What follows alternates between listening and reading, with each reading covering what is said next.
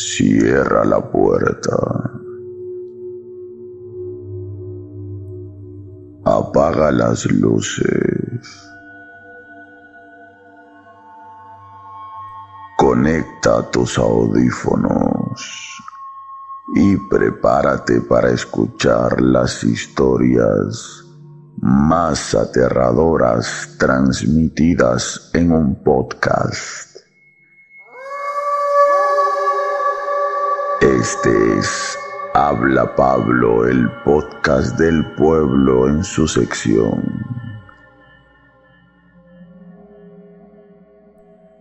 Historias para no dormir. Si esta noche no tienes ganas de dormir, este podcast es para ti.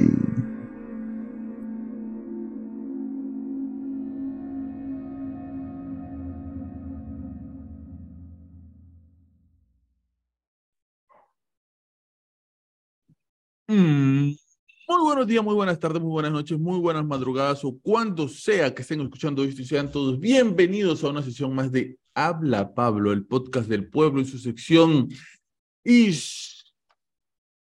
Historias para no dormir una semana más junto con ustedes compartiendo en esta semana, por supuesto, Iceberg, los jueves de Iceberg, como siempre, cosas este, extrañas, raras, paranormales, cosas que no entendemos, hasta cosas de recuerdo, porque los icebergs no solamente son paranormales, ¿ah? son cosas también que uno recuerda. Y yo cuando diga uno de los puntos que voy a decir del iceberg de Disney, del que vamos a hablar hoy, Carlos André va a decir, uy, sí, ya me acordé, van a ver, ¿ah? es el segundo punto.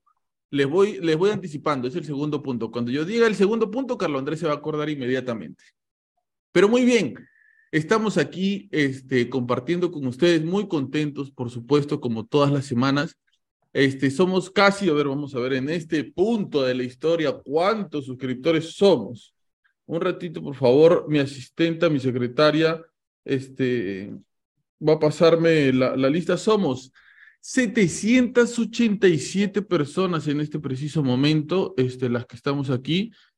Eh, eh, 787 personas a punto ya de llegar a las 800 personas. Muchísimas gracias a todas las 787 personas que están aquí, que se conectan semana tras semana al podcast Habla Pablo, el podcast, el podcast del pueblo, hoy en su sección Historias para no dormir, hoy en su sección Slash Iceberg, en donde vamos a hablar del iceberg de Disney y quizás te vamos a traer un montón de recuerdos. Y por supuesto, nuestro querido podcast eh, viene también acompañado de nuestros compañeros que están aquí semana tras semana también y que se suman a los comentarios, a las anécdotas, a los datos del podcast, siempre con sus atinados e inteligentes comentarios. Omar Cruces, buenas noches.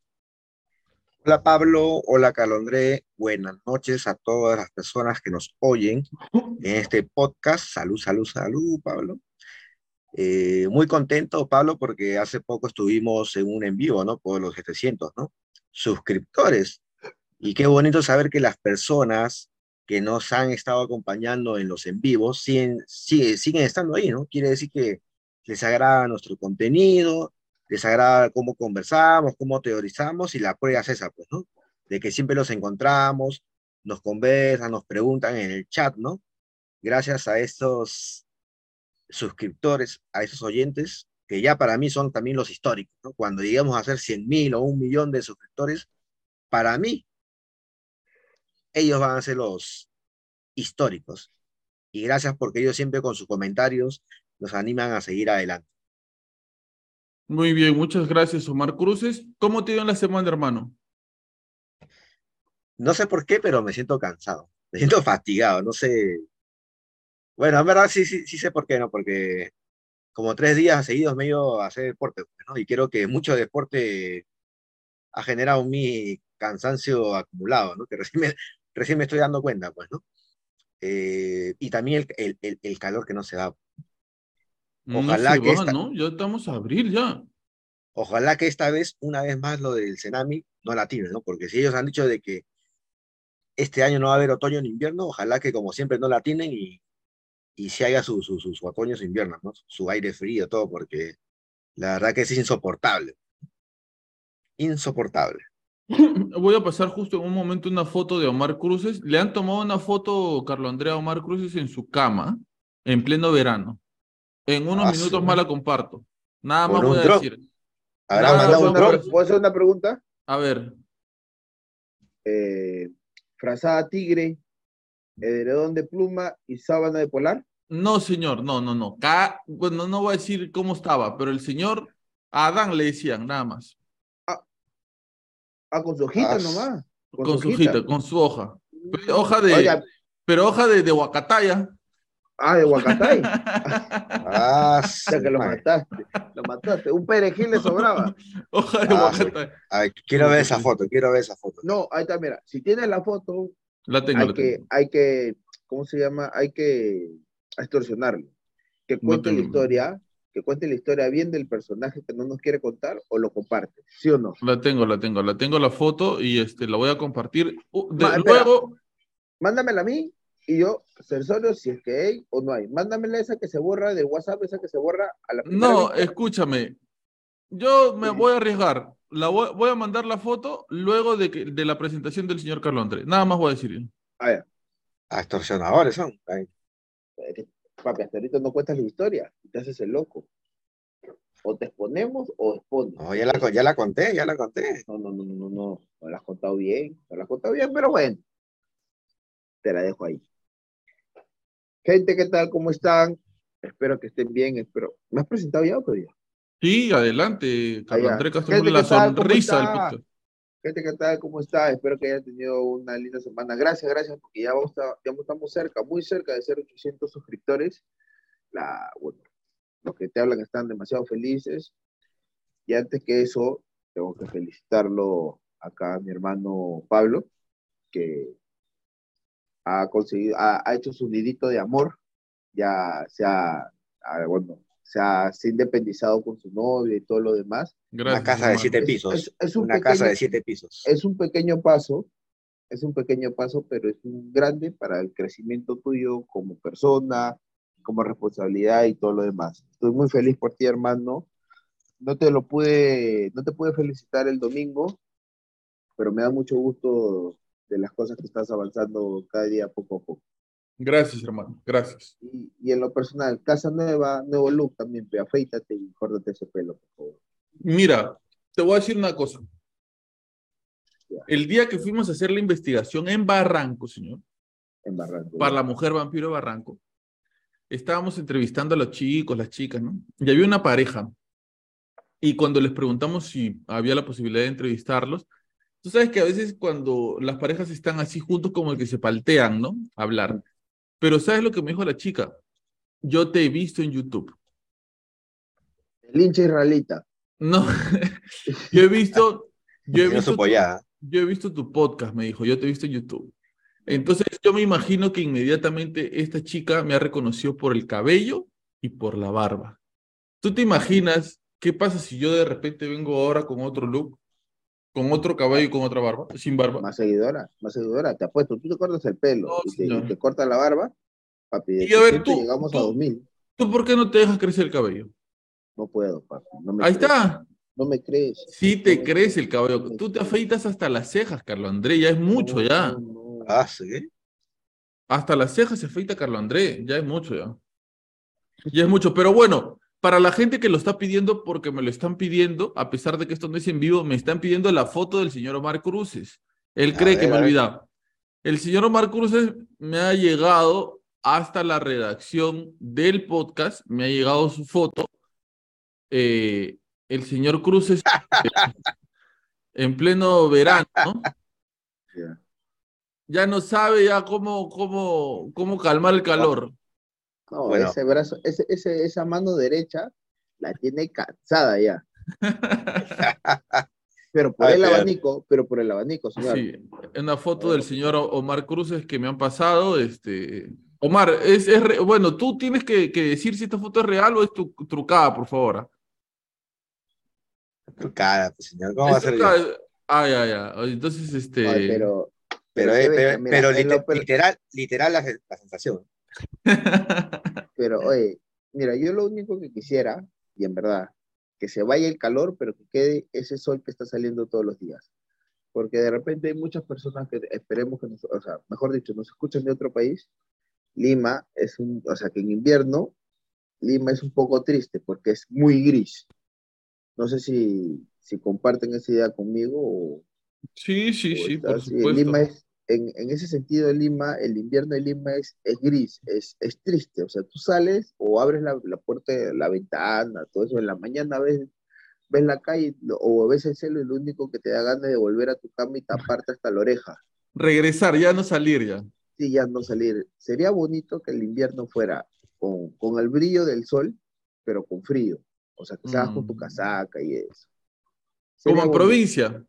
Sí, eh, por ejemplo, en Cusco, provincia, Arequipa. sí. Arequipa, qué bestia. Tú estás con el sol arriba, con lentes de sol. Bien bacán, tú sales. Es más, ves el sol y te hagan de ponerte sandalia. Sales a la calle y tienes que ponerte como siete casacas para, para aguantar el frío. Mira que ahorita en el norte están, están que se achicharran también, están peor que nosotros. Sí, claro. ¿Verdad, no? ¿Cómo se hará allá en Piura, no? Eh, Claro, tengo yo sé que ellos, ellos estaban acostumbrados a... por allá, les he escrito a ver cómo le están pasando, no sé si estén bien, si estén mal, no me, no me han contestado hasta ahorita, espero que me contesten pronto. Me gustaría saber de ellos, porque en verdad en un viaje que tuve, que fue como 10 días que estuve en la casa de las amistades, la, la familia de un amigo, brother, me aten- o sea, me trataron como si fuera un sobrino de Lima que hubiera llegado y no me conocía. Para esa, esa familia de Piura, ellos saben quiénes son, familia Flores. En Flores. verdad, sí, coincidencia, también se apellidan Flores. Un abrazo fuerte, inmenso allá en Piura. Para Un ellos. abrazo para la familia Flores. Espero que se hayan suscrito. ¿ah? Si no, ya no, no hay saludos, no hay saludos. Ay, ay, de- la Ay, familia ay. de Edison, Edison Flores. Claro, podría ser. porque es Oye. por la mía, señor, porque yo soy Castro Flores. Una, una pregunta, Castro Flores, y una pregunta, Cruces García. ¿Ustedes cuál es la película animada de Disney que más recuerdan? La película de Disney, a ver, animada que más recuerdo. Ah, ahorita se me viene a la mente la del Rey León. Oye, yo lloré con el Rey León. Yo lloré cuando, cuando Scar mata a, Mufasa Pasa. y, y te juro que nunca pude ver Dumbo hasta el día de hoy. Dumbo. Sí, me, me parece que va a ser una película que me va a hacer poner muy triste. ¿Has visto el, el ¿cómo se dice? Live action de, de Dumbo? No, no he visto ni el live action ni, ni el dibujo. la, la, la, la de El Dumbo la han estrenado? Sí, No, todavía. ¿Ya? sí creo, ¿no? ¿No, Carlos Sí, Andrés? sí, ya está en Disney, ya hace tiempo. La última ha sido la de Pinocho.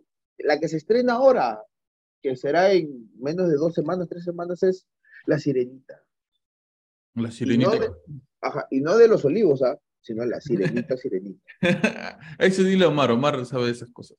Pero eh, eh, tú, Carlos Andrés, ¿cuál es la película de Disney ah, que, que más recuerdas, antigua? La película que más recuerdo, antigua, no, sí, claro, Rey León, papi.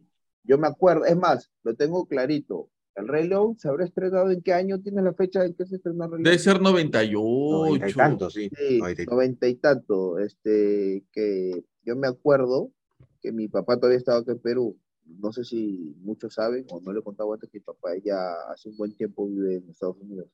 Ujú. Este, y una de las últimas películas que fui a ver con él fue allá al, al Girón de la Unión, en medio, Ah, justo en medio del Girón de la Unión, la mano izquierda, es eso, creo, ¿no? No, no, ese es el nuevo, ese es el nuevo. O el Cine Star, Yendo, Excelsior. Yendo como que de sur, para no, de la Plaza San Martín al, a la Plaza, al Plaza Central, ¿no? es el Plaza de Armas de Lima, Ya. a la mano izquierda está el, o sea, pasando una, dos, tres cuadras, si no me equivoco, a la mano izquierda está el cine en, en medio, uno rojo. Nunca Este, he ido a un cine ahí. Es el, el, el cine, el Excelsior. Ese debe ser. Mira, se estrenó en el 94. 94, ah, su madre. Bien, viejo estamos. Y esa fue la última, pero estoy buscando otro dato de otra película que me acuerdo que es bien antigua también.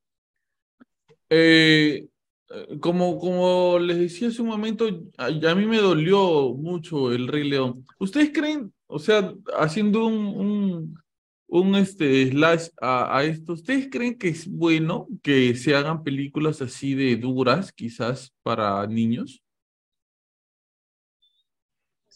Eh, Bueno, si hablamos, este, a ver, o sea, en el caso sí, de... para saber. Me olvidaba de la otra película que también me acuerdo de Disney, que son las dos que me, me acuerdo bastante. 101 Dálmatas. Ah, no, esa sí no la había. ¿No la Este, viste? este ha visto 101 Dálmatas y el Chavo del 8 le parece tonto. No, papi. Explícalo, 101 André. 101 Dálmatas es bonito, señor. Nah. Yo no lo he visto, pero sí sé más o menos de qué trata. que, que- perdón. quieren robar a los perros para hacerse un abrigo, ¿no? Sí. Sí. No, no sea mal. A mí la que, la que, como les digo, yo no he visto porque siento que me va a dar mucha pena es Dumbo. Pero la, la que sí he visto Eso es, tampoco no he visto. la que sí he Yo visto es. Pinocho. Yo tampoco. Pinocho sí vi. Chivolo malcriado, causa. Sí, pues sí, por malcriado le pasan esas cosas. Chivolo por malcriado. rebelde. Por ejemplo, esa película es buena para los chivolos. Para que yo, se lo pongo ahorita. Sí. En madera. ya. Yo le digo a, cuando tengo un hijo, mira, ves la película, él miente, le crece la nariz. Sí, y mientes y te va a salir este, manchas moradas en el cuerpo. Ah, ahí está. Y se te van a caer por pedazos. Manchas moradas y verdes. Ay, papá, ¿y cómo pasa eso? Tú espera el golpe nomás. De ahí te va a llegar las manchas moradas. Ay, Carlos André dando clases de cómo se debe tratar a los hijos. ¿Te acuerdas que una vez yo te comenté que en el, en el tema de, de- de la película de Pinocho, la historia de Pinocho, ¿te acuerdas que una vez yo le comentaba de que eh, en, en Shrek el origen del burro estaba en Pinocho? Ah, sí, sí, sí, sí. Claro. Es una teoría, ¿no? Que, que, porque todos los personajes de Shrek son personajes de, de un No, cuento, pues, pero, pero ¿sabes la historia de, de Shrek? del ogro. Ajá, de la película. Bueno, no, no, no. A ver, dime, Ya, dime, ¿no? te, la, te la cuento así un poco resumida. No sé los nombres, pero la cosa es de que el director número uno de, de, de Disney fallece. Y supuestamente el director número dos subía a reemplazarlo. No tengo los nombres exactos. La cosa es que no le dieron la potestad, no le dieron la libertad o no lo dejaron y no subió. Y ahí creo que, si es que no me equivoco, él, él crea DreamWorks, que viene a ser la, la competencia de los dibujos. Y él se basa y hace todas las, las, las películas de Shrek basando en, Ah, ya, como burlándose, ya lo sé. burlándose un poco de todas las películas de Disney. Por eso aparecen todas las princesas, aparece, aparece el burro también y todo, porque el, el único dibujo que no podían meter, o sea, o no sabían cómo meterlo para que no sea fuerte, es Pinocho, porque no vas a meter un hombre de madera. Meten a Pinocho, pero es un, un personaje secundario, pero prefieren meter la burla de Pinocho que viene a ser el burro. Eso lo he Pero en, la visto peli- pero, pero- pero en las películas de, Sh- de- de Shrek sí sale Pinocho. Claro, pero sale un pequeño pedazo, ¿no? Es, es muy secundario. Pero para hacer la burla o hacer una mofa, mejor meten, meten eh, al burro. Que Me, me parece, me parece, me parece bacán el soporte de cara de un tarro de leche que tiene el señor Carlos Andrés en estos precisos momentos. Y vamos a comenzar. no es de uno, es de dos. Ah, la moradita todavía, la moradita. Claro, dicen que, no, no lo he probado todavía, mi hermana lo ha traído para probar, dice que es este, Leche de verdad. Sí, leche verdad. No, no, no, no el agua de, de yeso que nos han estado dando todo, todos estos años. No, pues, pero parece que sí, sí, sí. Y dos tarros, yeso- ¿ah? Y dos tarros. Ah, estoy- El agua y eso no es tan mala porque sí crecí, sí crecí. sí No, loco, yo la verdad estoy, estoy bueno, ya. Ni modo, sí, vamos a comenzar con el Sí. iceberg de Ah, ya. Disney. El primer dato, no sé si ustedes saben esto, a mí me pareció interesante, es que en, en Disneylandia, en que es el centro de atracciones de Disney, viven do- eh, alrededor de 200 gatos. Ah, Parece el parque Kennedy. Habla bien. Sí, vive un montón de gatos. Dicen que al principio, cuando se compró, ¿no? El lugar, todo, este, ya habían gatos y habían no solamente gatos, porque ustedes saben que ese es una, un, este, un campo grande, ¿no es cierto? Entonces habían plagas de otras cosas, pues, ¿no? Deben haber habido serpientes, por ahí sapos, pero sobre todo había ratas. Campo Grande, brother, ese es un distrito prácticamente, una provincia. Claro, entonces, este, dice que los gatos ayudaron a, que, a acabar con, con las plagas de ratones, porque había sobre todo plagas de ratones. Este, entonces se quedaron, y si tú vas a Disney, puedes ahí ver un Michi por ahí. Y mira, qué curioso, mira, mira esta curiosidad, que como el primer dato te está curioso, ¿cuál es el personaje principal de Disney? La rata de Mickey Mouse. ¿Y qué es lo que más abunda en, en Disney? Los gatos. Los gatos. Ah, entonces ya tiene lógica por qué Mickey Mouse es el personaje. Puede ser, ¿ah? Claro, porque prácticamente tú dices Disney, Mickey Mouse se te viene a la cabeza. te- Claro, es, es la representación, ¿no? Claro, la representación, y que era por todas las ratas que habían ahí en el, en el campo. Y, y Sí. tremenda rata también ha sido Walt Disney, ya vamos a hablar de eso, ¿ah? Pero sí, Omar, este, ¿qué vas a decir? No, que estaba pensando también, yo imagino que la forma como es el, el parque temático de, de Disney debe ser bien bravo si quieren capturar a todos los, a todos los gatos, porque los gatos son rapiditos sí, son se rapidísimos. trepan por todos lados. Aparte, por ejemplo, no tú tienes, una, atrapar. tú tienes, tú tienes una, una, una este, plaga de, de ratones. Dale, Carlos Andrés, tú tienes una plaga de ratones, metes gatos. Tú tienes una plaga de gatos, ¿qué metes? Perros, no sé. no, pues los perros no se comen lo- los gatos. Pero bueno, eh, puede ser. Pero bueno, sigamos con los datos. El siguiente. Este es un dato que tiene que ver precisamente con el dueño de este Disney, Disney, que es el señor Walt Disney. ¿ya? el original, o sea, el, Eh, el, el mero mero. ¿Tú has escuchado que Walt Disney ha sido criogenizado? Porque mira, el dato no es solamente que él está congelado en algún lugar.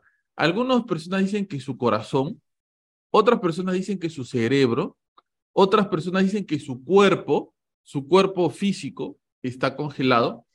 Y otras personas, porque supuestamente de esto hay hasta documentos, otras personas dicen que él simplemente ha sido cremado y que hay pruebas de que él ha sido cremado. ¿Tú has escuchado algo sobre esto? yo sí, yo sí he escuchado el tema de que ha sido congelado para poder este, en algún momento volver este, a, a, a curarse, porque tengo entendido que él no es que haya fallecido, ¿no? Él, bueno, bueno, ha fallecido, pero tenía un mal, que era una enfermedad. Y creo que a raíz de esa enfermedad él optó por la, para que lo congelaran, ¿no? Y a mí me parece algo no tan descabellado porque yo he escuchado actualmente que hay, hay empresas que te ofrecen eso, ¿no? Que te pueden congelar si es que tienes una enfermedad para que más adelante te despiertan cuando de repente la, la ciencia ya encuentra una cura para esta enfermedad, ¿no? Y en el caso de Walt Disney, no es que diga que sí es de verdad, pero sí puedo teorizar que es- sí lo ha podido haber hecho, porque una persona con tanto dinero, con tanta plata, yo creo que lo último que quisiera él este, es comprar más, más horas de vida, ¿no? Más tiempo de vida para poder gozar su propio dinero, pues, ¿no? Hay una película parecida a eso, ¿no? Una, esas películas que, o sea, tienen como que en su brazo este, un tiempo de vida y tú ahora compras cosas con tiempo de vida, ¿has visto? No he visto, pero sí creo que sí, sí creo que he visto, he visto un tráiler, sobre eso. Claro, como que tú, por ejemplo, tienes este, 20 años con eh, eh, dos, 11 meses y cuar- eh, 40 horas y segundos, ¿no? Está retrocediendo. Y tú, por ejemplo, quieres comprar un carro y te dicen, ya, te cuesta un año y medio. Y tú lo pagas con tu año y medio de vida. Me ha parecido, me ha haber visto eso, el tráiler, ¿no? Pero igual, sea, yo, yo, creo que no está mu- sí, eh, creo que sí he visto este, documentales de personas que actualmente están, están haciendo eso, ¿no? Están, este, se están congelando, ¿no? Para, para que cualquier cosa futuro puedan, puedan, este, puedan encontrar este, cura a la, la enfermedad que tengan. Pero ¿qué te garantiza eso? O sea, si tú tuvieras una empresa para congelar gente en tu refrigeradora y dices, ¿sabes qué? Págame 50 millones de dólares y cuando se encuentre la cura para tu enfermedad te descongelo. ¿Tú cómo le garantizas a esa persona que lo vas a descongelar? Que le pregunte al Capitán América nomás. claro, que le pregunte a Capitán Que le América. pregunte al Capitán América. De casualidad lo descongelaron a él. O sea, nada Pero te es- asegura. Ah, ah, no, ok, pero entonces que lo llevan a Piura entonces para descongelarlo. Es que nada, ¿qué, ¿cómo te pueden asegurar a alguien? Alguien, ¿cómo te puede asegurar? Sí, comparito, yo te voy a descongelar. Tú págame Mira. nomás que acá a 50 años te descongelo. Yo es la única, eh, y eso, yo la única persona que confiaría sería en, en mis descendientes. Y es más, claro. dejo- y dejo una carta, papi, yo tengo un secreto. Claro, porque, Mucho, Por- mucho, mucho por- dinero. porque si eso Ahorita pasaba no, con vale, Val- ahorita no vale nada. Eh, Es más, no lo tengo en dinero, tengo en oro. Me descongelan de aquí a 50 años, dile a tu nieto y le paro la vida, porque yo salgo y lo resuelvo. claro. Ahí va. Y yo creo que en el caso de Walt, eh, Walt Disney es, como dice Calombre, de su propia familia la que, la que estaría atrás de, de que se cumpla este deseo, ¿no? No sé, ¿ah? yo veía a ese viejo loco, no lo descongelo, paraba molestando a mí la vez pasada, me tiró con el bastón en la cabeza, ¿qué lo voy a estar descongelando? No sé, yo pensaría así, me quedo con la plata. Eh, Pero hay, hay que ser bien loco para querer hacer eso. ah. Mira, hay que, hay que, hay que ser una persona, no solamente loco, hay que ser una persona que quizás no acepta su propia muerte, porque si nosotros creemos en el alma, y acá nos vamos a un debate moral, si nosotros creemos en el alma y tú has muerto y tu, y tu, y tu cuerpo queda criogenizado, cuando te revivan, ¿quiere decir que ya no tienes alma? ¿Qué pasa con tu alma mientras estás congelado? ¿O revives sin alma? Muriéndose de frío, seguro. pues, El alma debe estar todo el rato. ¿Entiendes? Si la persona está congelada, no es que esté muerta, está, está- en, una, en una etapa de su vida lo han congelado, no lo han paralizado. No está muerta. O sea que está inmóvil, así como, como el juego, Como los encantados, encantados, como los encantados. Así como cuando uno duerme, pues, Mm, Bueno, pero una, mira, imagino Sí. yo. pero saca tu línea. Si tú a veces sueñas, sueñas dos horas, o sea, ya. Y eso que dicen que el sueño dura minutos nomás, no es que dure tanto tiempo. más no escucho sobre eso. Sí, claro, dices que cuando tú sueñas, o sea, cuando tú duermes, sueñas. Ah, el sueño, el sueño. Cuando Claro, el sueño duermes- dura poco. entre 7 u 8 horas, puedes soñar hasta unas 15 veces, 10 veces. Que te acuerdas el último sueño normal. Estás tapando tu micro, Carlos Andrés. Eh, Ahora sí.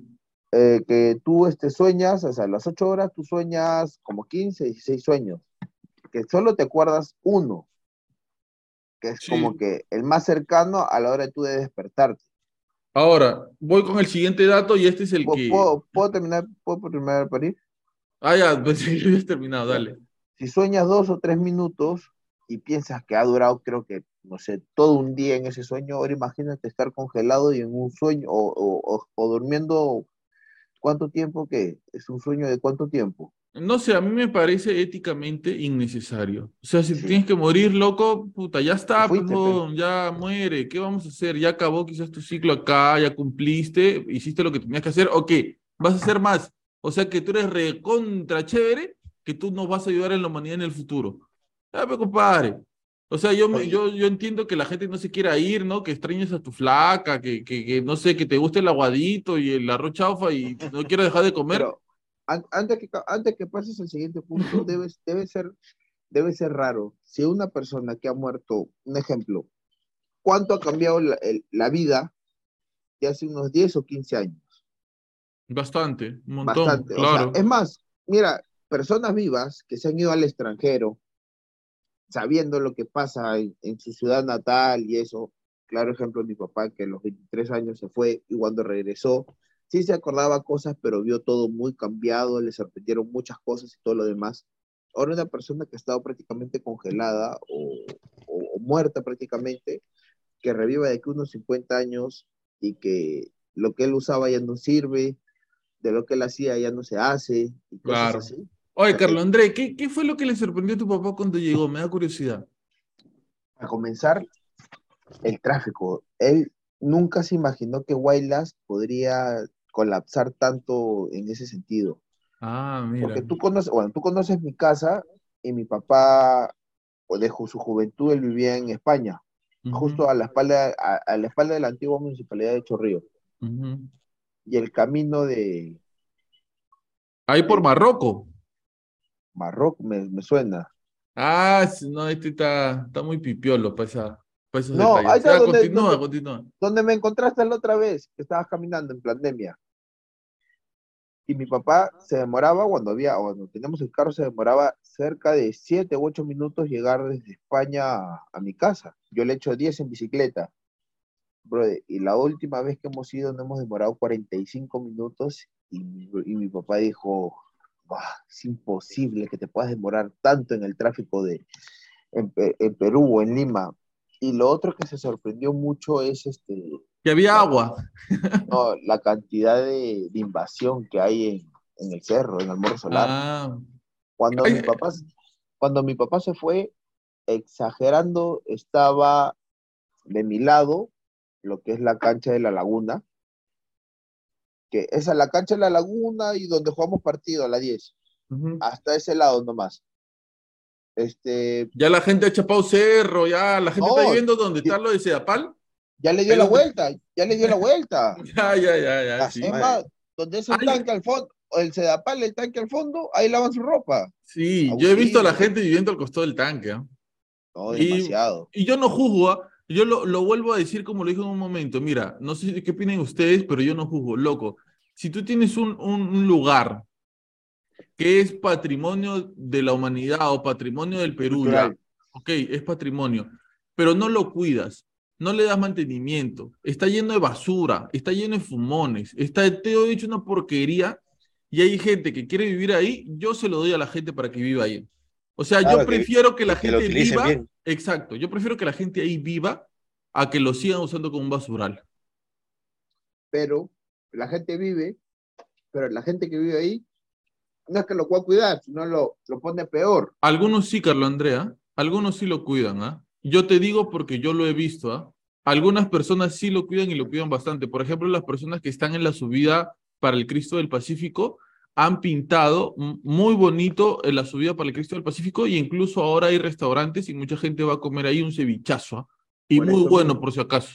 Que tengo ganas de ir, porque lo he visto y dicen que es bueno, es brutal. Sí, es muy bueno, es muy Pero bueno. hay, pero ahí saca tu línea. ¿Por qué la gente cuida eso? Porque ahora está con el, con el tema de que suben a hacer bicicleta. Pero, eh, eh, hermano lindo, o sea, mira, y eso, y eso de, eso, eso de, de, de hacer bicicleta, incluso yo creo que eso daña más el ambiente que lo mismo que poner casas. Pero bueno, esa es otra discusión. A lo que voy es que la gente eh, eh, se ha dado cuenta de que hay medios de trabajo, hay opciones para subsistir, para salir adelante, y lo hace. Y está saliendo adelante. Eh, eso en comparación a que no, que acá no se haga nada porque este es patrimonio cultural, que no sé qué, eso me parece una tontería total y una hipocresía porque la gente no lo cuida. No ¿Qué lo es? cuida. Hermano, o sea, para, para ser sincero y en lo personal, no es que sea muy tajante, hay unas cosas buenas, sí, pero si lo comparas con lo malo o con lo que hay por ahí, como que también, papi, hacemos la de la balanza. ¿Qué te resulta más? Que la gente cuide ese tramito y que se vea bonito esa partecita, o todo el desastre que se vea más atrás. Mira, hasta hace poco se quiso hacer algo el anterior alcalde del lugar en donde nosotros vivimos, para la gente que no sabe, mucha gente siempre lo decimos, ¿no? Nosotros vivimos en un lugar que se llama Chorrillos, que está eh, a las faldas de un, una montaña muy grande y, y al costado tenemos al- a la playa. Este, quiso hacer un mirador, quiso construir un montón de cosas en el morro y eh, la municipalidad de Lima y el, el ministerio le dijeron que no, que eso es patrimonio cultural, que eso es intangible, no se puede tocar. Anda, mira cómo está todo lleno de basura, todo lleno de gente de mal vivir, gente de, de rateros, de, de, de, de animales muertos, hasta incluso hacen este, rituales de brujería ahí. Sí, Entonces, el perro del hortelano totalmente, no come ni deja comer, no arregla ni deja que arreglen. Acuérdate que hace mucho tiempo en la herradura, los terrenos que están al fondo, ahí van a construir este, centros comerciales, ¿ah? Sí, ya van a hacer no- condominios. Eso, eso hubiese levantado la economía en Chorrillos, ¿ah?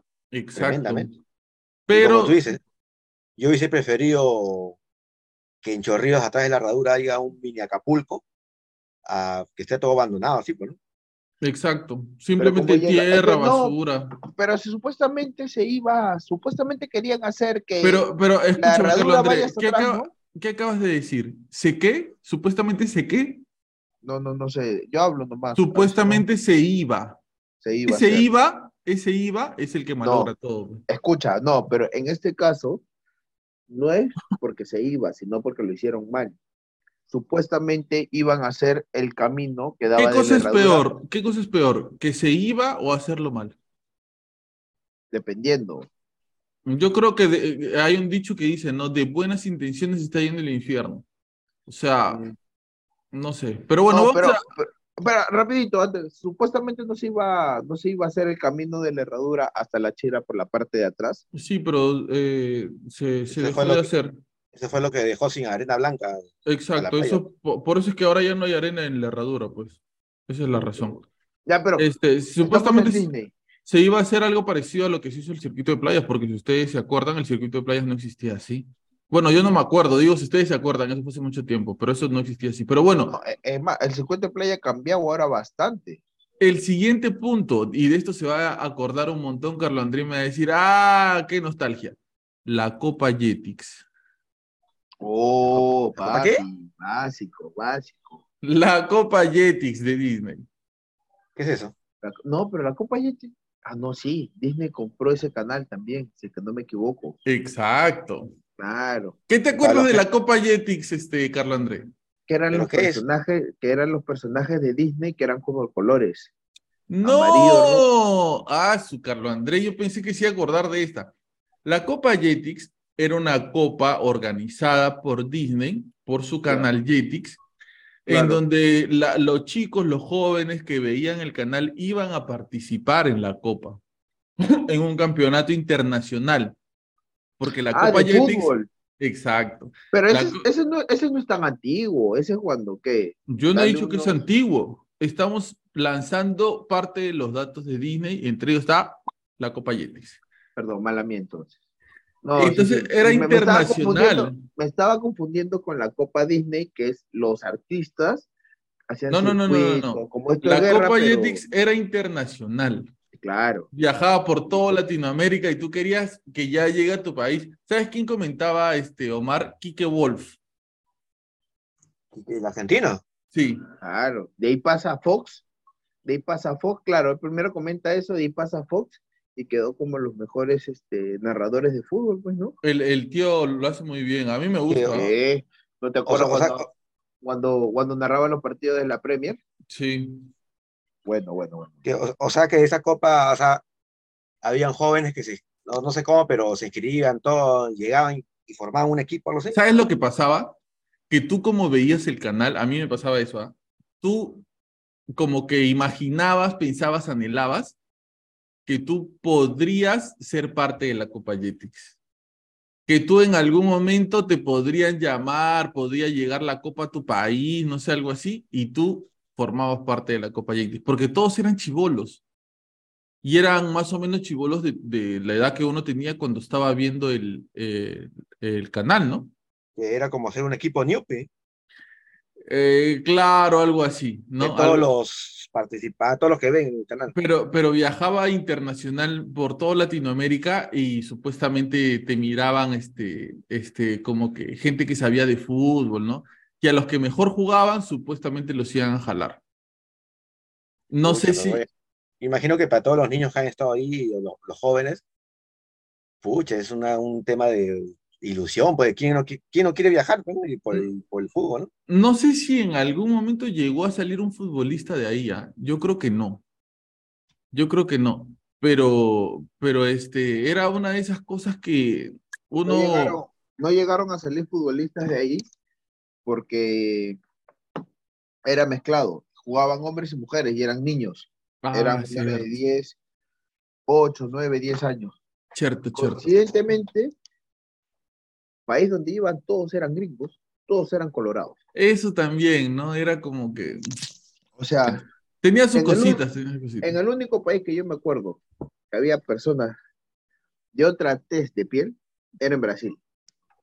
Mm, Pero de ahí todos, Uruguay, Sí. Argentina. Uruguay, Argentina, hasta el mismo Ecuador, Colombia, todos eran pelirrojos. Y eso, y eso, eso, eso se ve mucho en la tele, ¿no? O se veía mucho en la tele. Antes, ah, ¿te has dado cuenta que antes el racismo era más marcado? Es más, no sé si Mm, lo tienes en dato, pero en Disney ya era bien marcado. Creo que tuvo que pasar los 2000 para poder ver una princesa negra.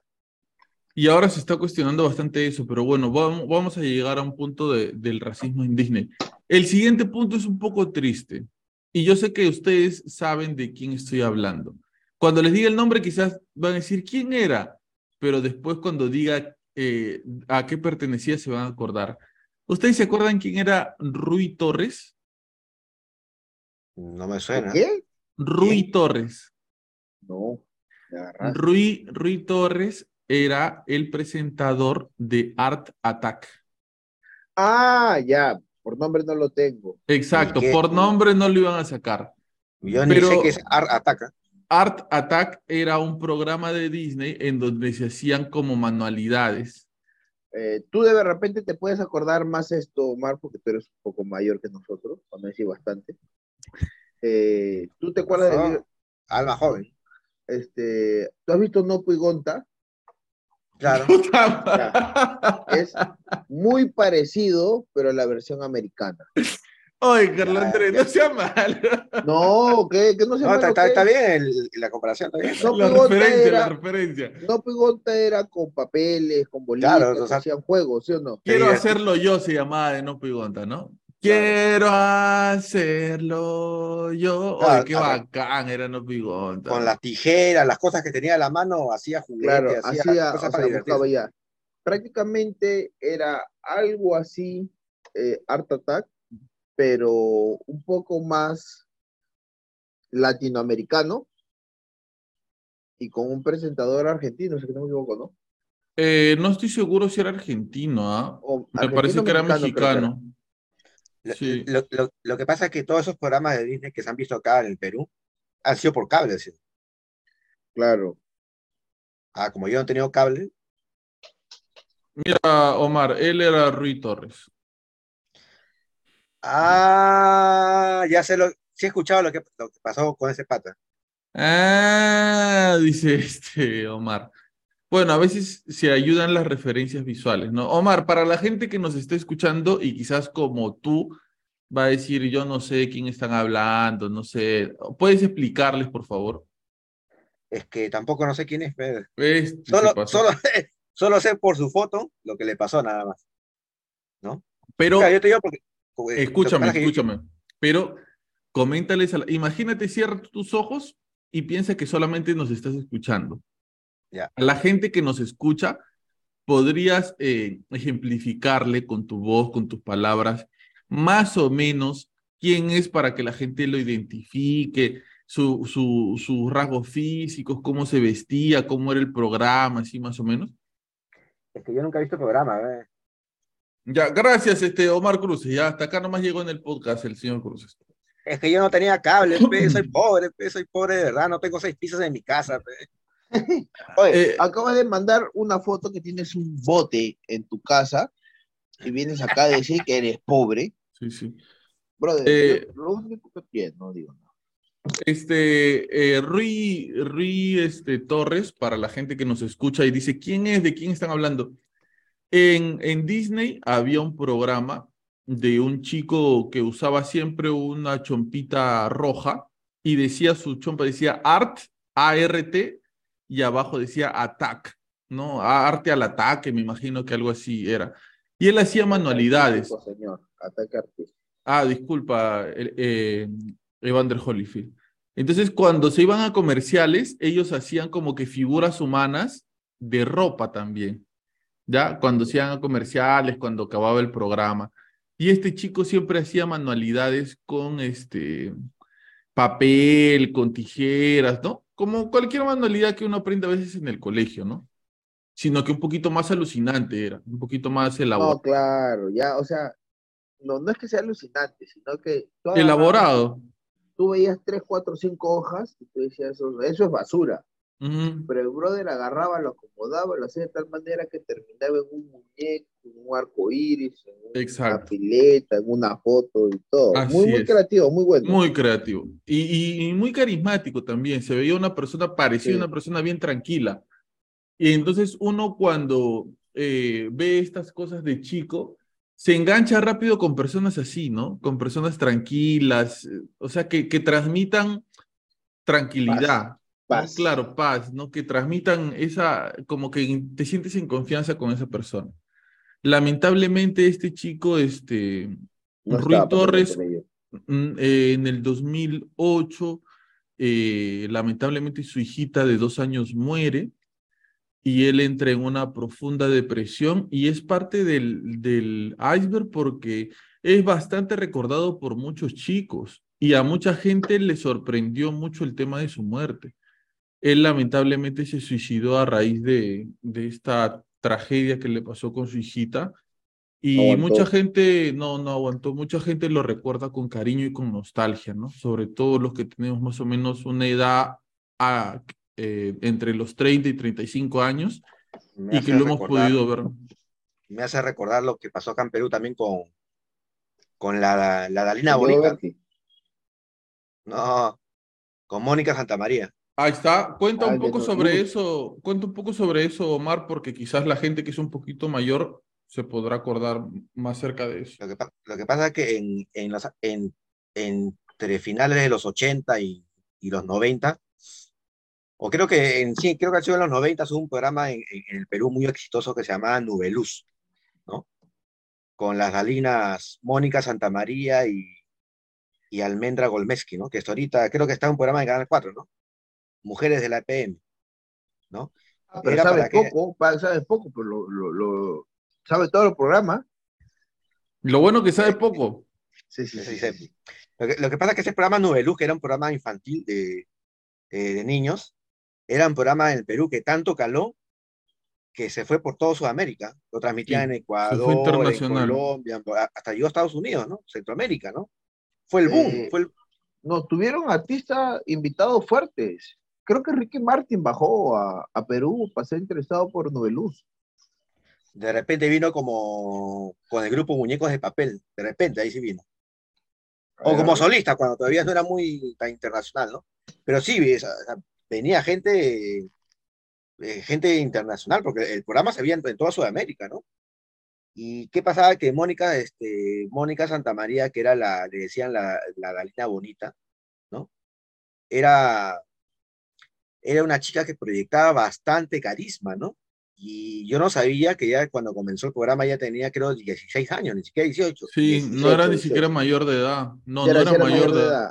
Ahora poco acabo de ver ese, ese, esa historia. Y De ella, 18, este, 18 clavadito. claro, y ella se suicidó, pues, ¿no? Por la depresión, ¿no? O sea, uno se pone a pensar, ¿no? Como una, una persona tan, tan joven, tan ex- exitosa, que ya la, ya se avecinaba que iba a tener un futuro, pero, pero, pero bárbaro en la televisión, se suicida, pues, ¿no? Es parecido a lo que tú has contado de este personaje de, Que su de muerte Attack, también, Art Attack, que su muerte está medio, no, no está del todo clara tampoco, la de esa chica. Claro, ¿ah? pero en, en ese sentido, lo de, lo de la chica de Noveluz, y si comparamos un poco con el chico, bueno, el chico de Art Attack, creo que lo que a él le marca es la- el fallecimiento de su hija. Ajá. En cambio, la chica de Noveluz, ella entra, ella sufría de depresión. Y Ella- acaba de terminar con su flaco, me parece, ¿no? Claro, y, y es curioso, ¿ah? porque era una, era, o sea, para los ojos ahorita, no sé, mañana o pasado o antes, era una mujer muy hermosa, era, era muy guapa, de ojos claros y todo lo demás, pero ella no se, ella no se consideraba guapa, no se consideraba... Eso, eso, eso me parece, me parece un buen micro debate que quisiera conversar con ustedes en este momento. ¿Cuál crees- creen ustedes que sea el problema con las personas que físicamente son atractivas y no se sienten atractivas? Algo así como lo que pasa, creo, con las Conmigo. personas, con la, no, tú sí eres feo, con las personas que están delgadas y que sienten que deben seguir adelgazando porque están muy gordas. Eso es no quererte, para mí. Ujú. No querer, no, no, no autoquererte, no quererte, brother. O sea, todo el mundo hemos tenido complejos en esta vida. O sea, no sé si a ustedes le haya pasado. En su momento, de repente, a mí me pasó que cuando yo iba a la playa, No me quería, no quería, o sea, preferiría la piscina antes que ir a la playa porque el hecho de estar sin polo delante de toda la gente te causa, o ser un poco de vanidad también, ¿no? Me causaba un poco de, vergüenza. Eh, o cuando iba a la playa me sacaba el polo, iba corriendo, me metía al mar y ya no salía, y si salía me llenaba de arena para que no, no se vean los, los abominables. Cuando ya fui un poco creciendo y eso, y me di cuenta, y, aunque no lo creas, me ayudó mucho la parroquia. Claro, En la, parroquia y eso, cuando entré, dije, brother, pues yo me tengo que querer, soy panzón, panzón soy, pues soy feliz.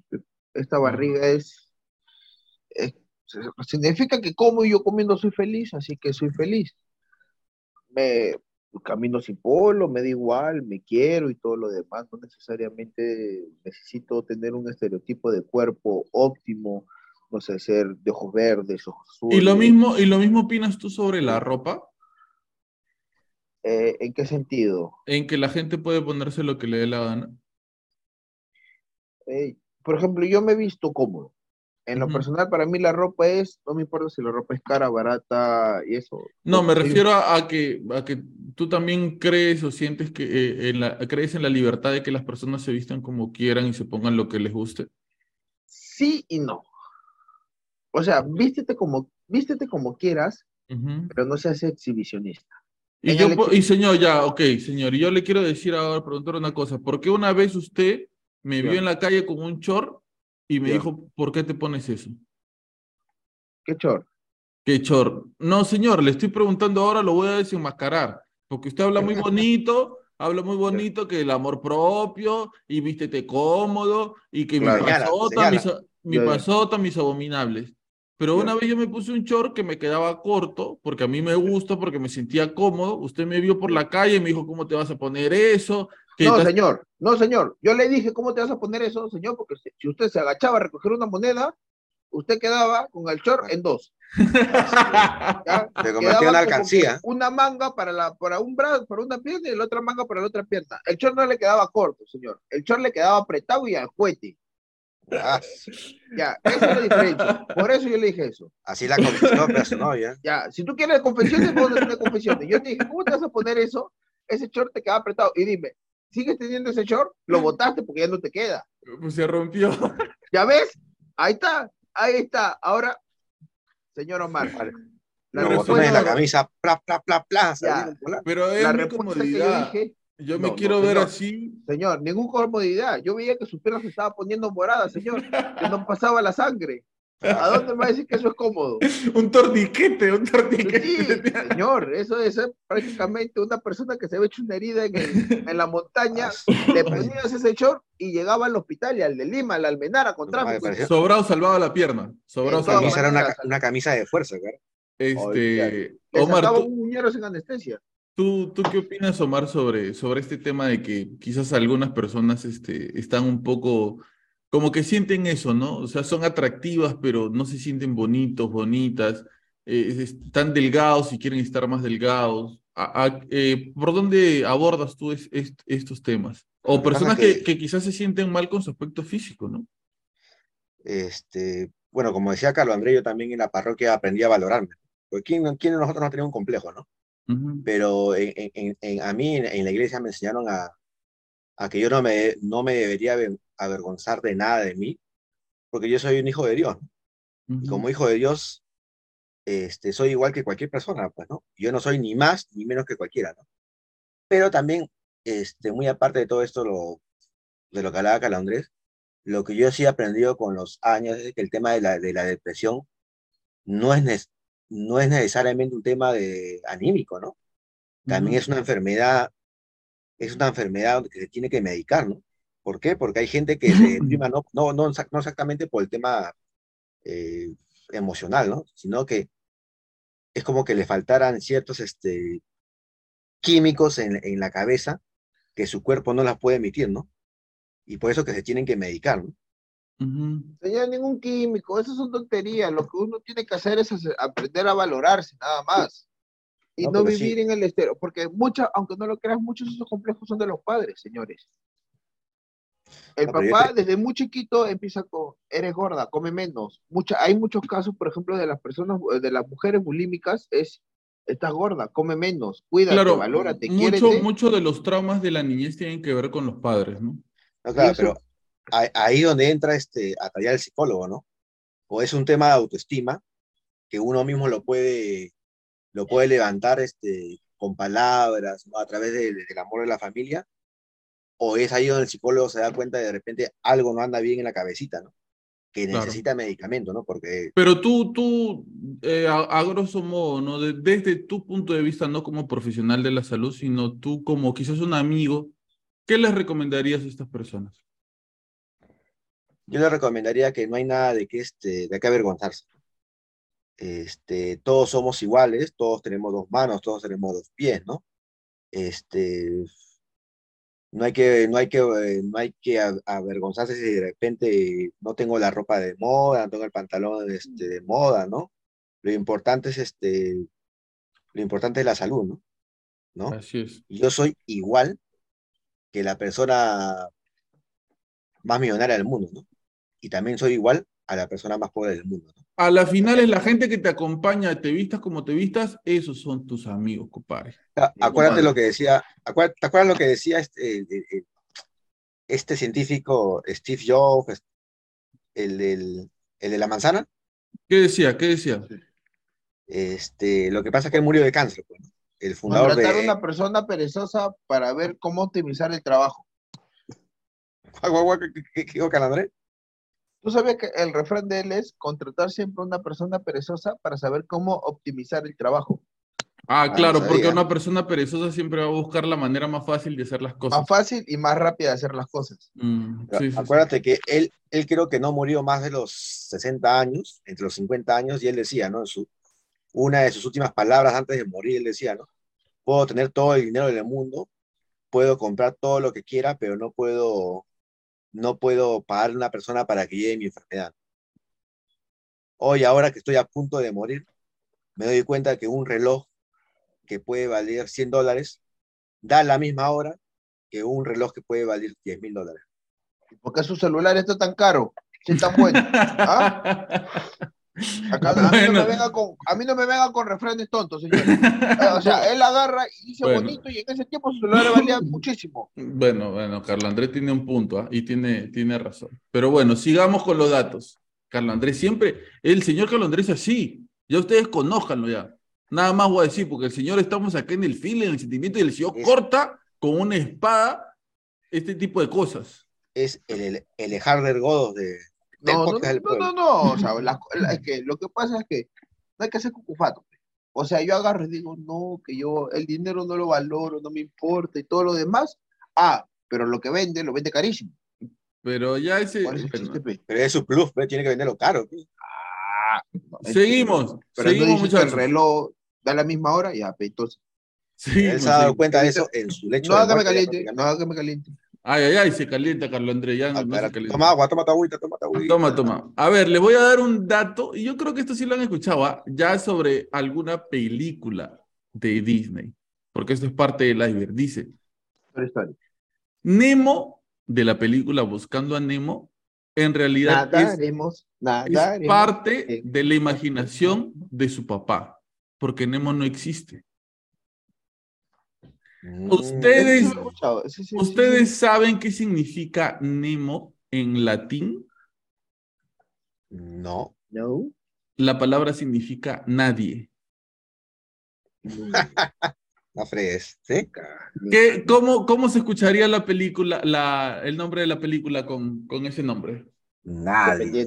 Nadie. No, Buscando a nadie. buscando a nadie. Buscando a nadie. Buscando a nadie. ¿Qué opinan, muchachos? Nada. ¿Puede ser posible? Pues, este, o sea, o sea que el papá, o sea, ¿qué, qué quiere decir? Que su, su hijito, imagino yo, que en algún momento falleció y él se lo imagina. Así como Claro, él, vez- él entró a un trauma, posiblemente. como y el, iceberg del Chavo del Ocho, una vez creo que se teorizó algo así, ¿no? Que todo está en el manicomio, ¿no? Así es. Que había una teoría que dice que todos están en un manicomio. Creo que me está, te- me, me está levantando falso. O sea, acabo de poner en Google traductor Nemo y desde nadie y no, no, es, no significa nadie. Señor, ahí está. sí, mala, mala mía, mala mía, mala mía, mala mía. Señor. O sea que usted, Calondre. usted quiere desprestigiar mis años en la investigación de Nemo en dos segundos. No, señor. Señor, perdonar es divino también, señor. Ya, te voy a hacer romper el iceberg con tu cabeza, vas a ver. Ya. Pero bueno, este, eso dice la. Eso dice la teoría, ¿no? Eso dice la teoría, que eh, eh, es que estas películas tienen muchas teorías, ¿ah? O sea, no es... Brother, no- Toda o sea, película de Disney siempre tiene algo atrás. y, y, y, y esa es la vaina, ese, yo, ese es el, el porqué, o sea, no puedes dar simplemente un mensaje, sino que tienes que dar mensajes escondidos, tiene que haber todo un trasfondo, porque quizás nosotros vamos y vemos algo, es como ver un cuadro, ¿no? Un cuadro de un artista, uno lo ve y dice, ah, mira, qué bonito camioncito pintó acá, pero, pero el artista Pero no. no. quiso, no, hay es- algo más ahí. Eh, mira, es, pone el cuadro de un camioncito, un camino, y atrás hay un perrito. Ponte, un perrito. Y, y un charco de sangre. Ya, no, tú ves el perrito y agarra, y, y tú ves y dices, ay, qué bonito, una foto del camioncito. Pero el artista no, representó que el perro está buscando al dueño que ha sido atropellado por el camión. ¿Por qué, señor? ¿Por qué? ¿Por qué siempre hacerlo así? No lo entiendo, no lo entiendo. Medio, medio Coca-Cola, seguro. Se metió su jajaja, seguro, ese, el de Walt Disney. Eh, Ay, pero Sí, esa Omar. teoría no, no está tan descabellada, porque ahora que recuerdo la película de Buscando Nemo, o sea, si realmente el papá se ha imaginado todo eso de. O sea, también para encontrar a Nemo es toda una odisea, ¿no? Hasta creo que llega, hasta sale del mar, creo, ¿no? Llega a una tienda, ¿no? sí, sí, sí, O sea, sí, sí. también es una aventura que, una odisea que Poco posible. para un, poco para un posible. pez, pues, ¿no? Exacto. Papi. A ver, Que un, ti- que un tiburón agarre y te quede mirando y le dice, los peces son amigos, no comida. No, estamos, estamos locos, estamos locos. se pasaron. Sigo con, la, con el siguiente. Y, Sí, de sí. esto se debe acordar más eh, Omara. Alicia. Alicia en el País de las Maravillas es una analogía a las drogas. Ese sí no lo vi. ¿Por qué? Porque dicen que supuestamente eh, todo lo que le ocurre a Alicia es a partir de consumir algunas cosas, como un líquido, cosas así. Entonces, cuando termina toda la, la, la aventura que pasa la niña, eh, se dan cuenta que ella despierta otra vez y se da cuenta que todo fue parte de su imaginación, que en realidad no le pasó todo lo que ella pensó que le había pasado. Una alucinada brava. Ajá. Pero tú, tú, tú has escuchado, de, de- yo he escuchado cosas de la, de la película de los 40, ¿no? No sé si tú has escuchado el tema de... Pues de repente digo, tú me dices, estás adelan- te estás adelantando. ¿Cuál película de los 40? Señor, Alicia. usted suelte nomás, ¿por qué le tiene miedo? Usted dé los datos nomás. Hay una película, la película más antigua de Live Action, así se dice. Live action. Ahí está, Right. eso. Creo que la película más antigua es del año 40, creo. ¿De Lo que pasa es que ¿Cuál? en esa película se dice de que hay este, en una de, la- de las escenas, hay un hombre colgado, ahorcado. Ah, sí, sí, sí, sí, de Alicia en el País de las Maravillas, ¿no? Pero la, la primera versión, este, Sí, sí, sí. actuada, ¿no? Que al Que fondo se el- ve a una persona colgándose. El señor de Ojalata parecía Citripio. Oye, y, y también decían algo acerca de los que hacían de los enanitos o de los personajes pequeños. Se decía de que siempre paraban borrachos. Ah, sí. Sí, dice que me- entre escena y escena se metían su tanganazo y paraban hasta, hasta las caiguas. Ahí está, ya tengo otra. Y A que esta, ver. esta viene con imágenes, ¿ah? A verte, verte, verte, verte. Esta viene con imágenes para ver ustedes qué opinan, ¿ah? Antes se las voy a decir.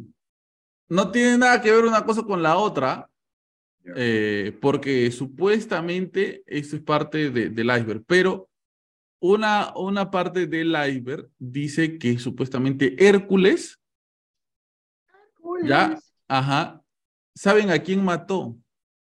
A Zeus. No, Ah, sí, sí, sí, sí. a Scar, Scar. el Ah, que claro. El hermano de Ah. Bufaja. el hermano de Mufasa. Y aquí Las pruebas, señores y señores. En este momento se la mostramos. ¿Ven la imagen de referencia?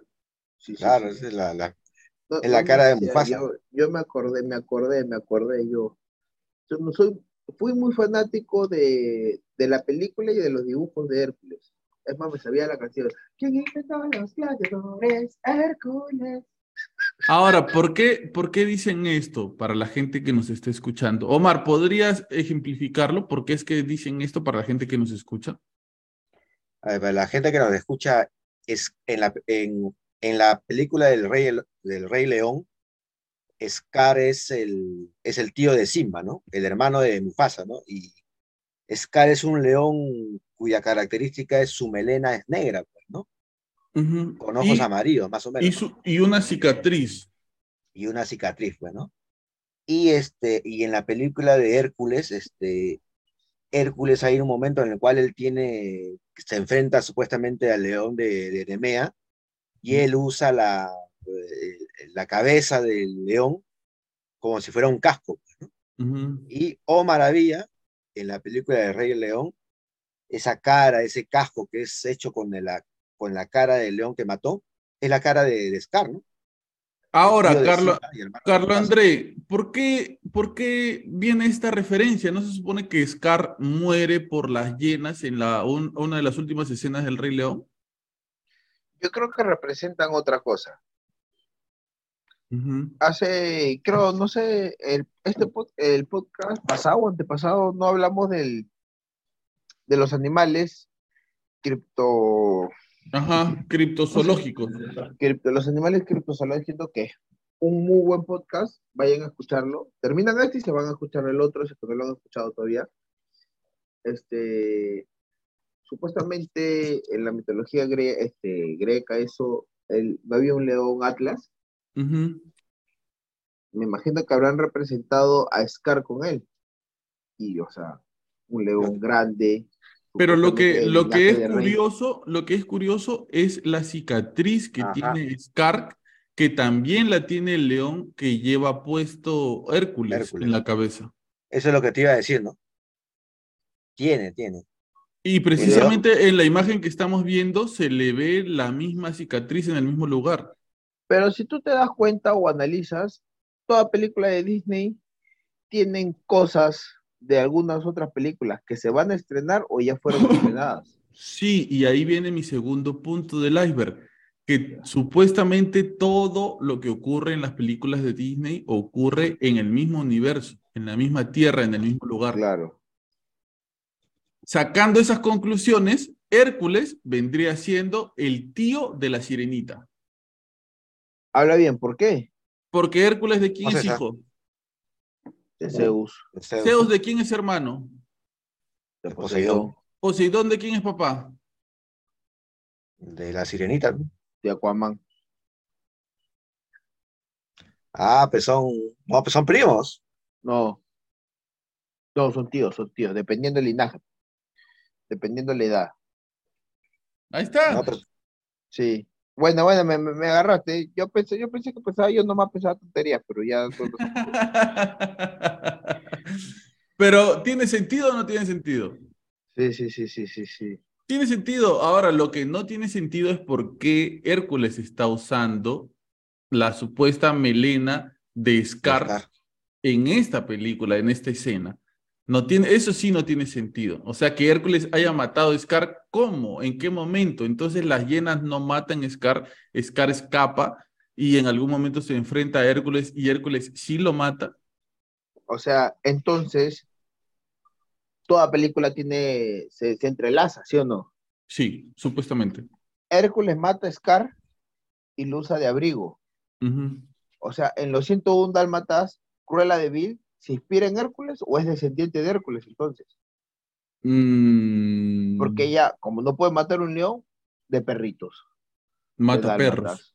Para tener su abrigo como Hércules. Entonces, a, a Cruces, acabo de llegar a una conclusión.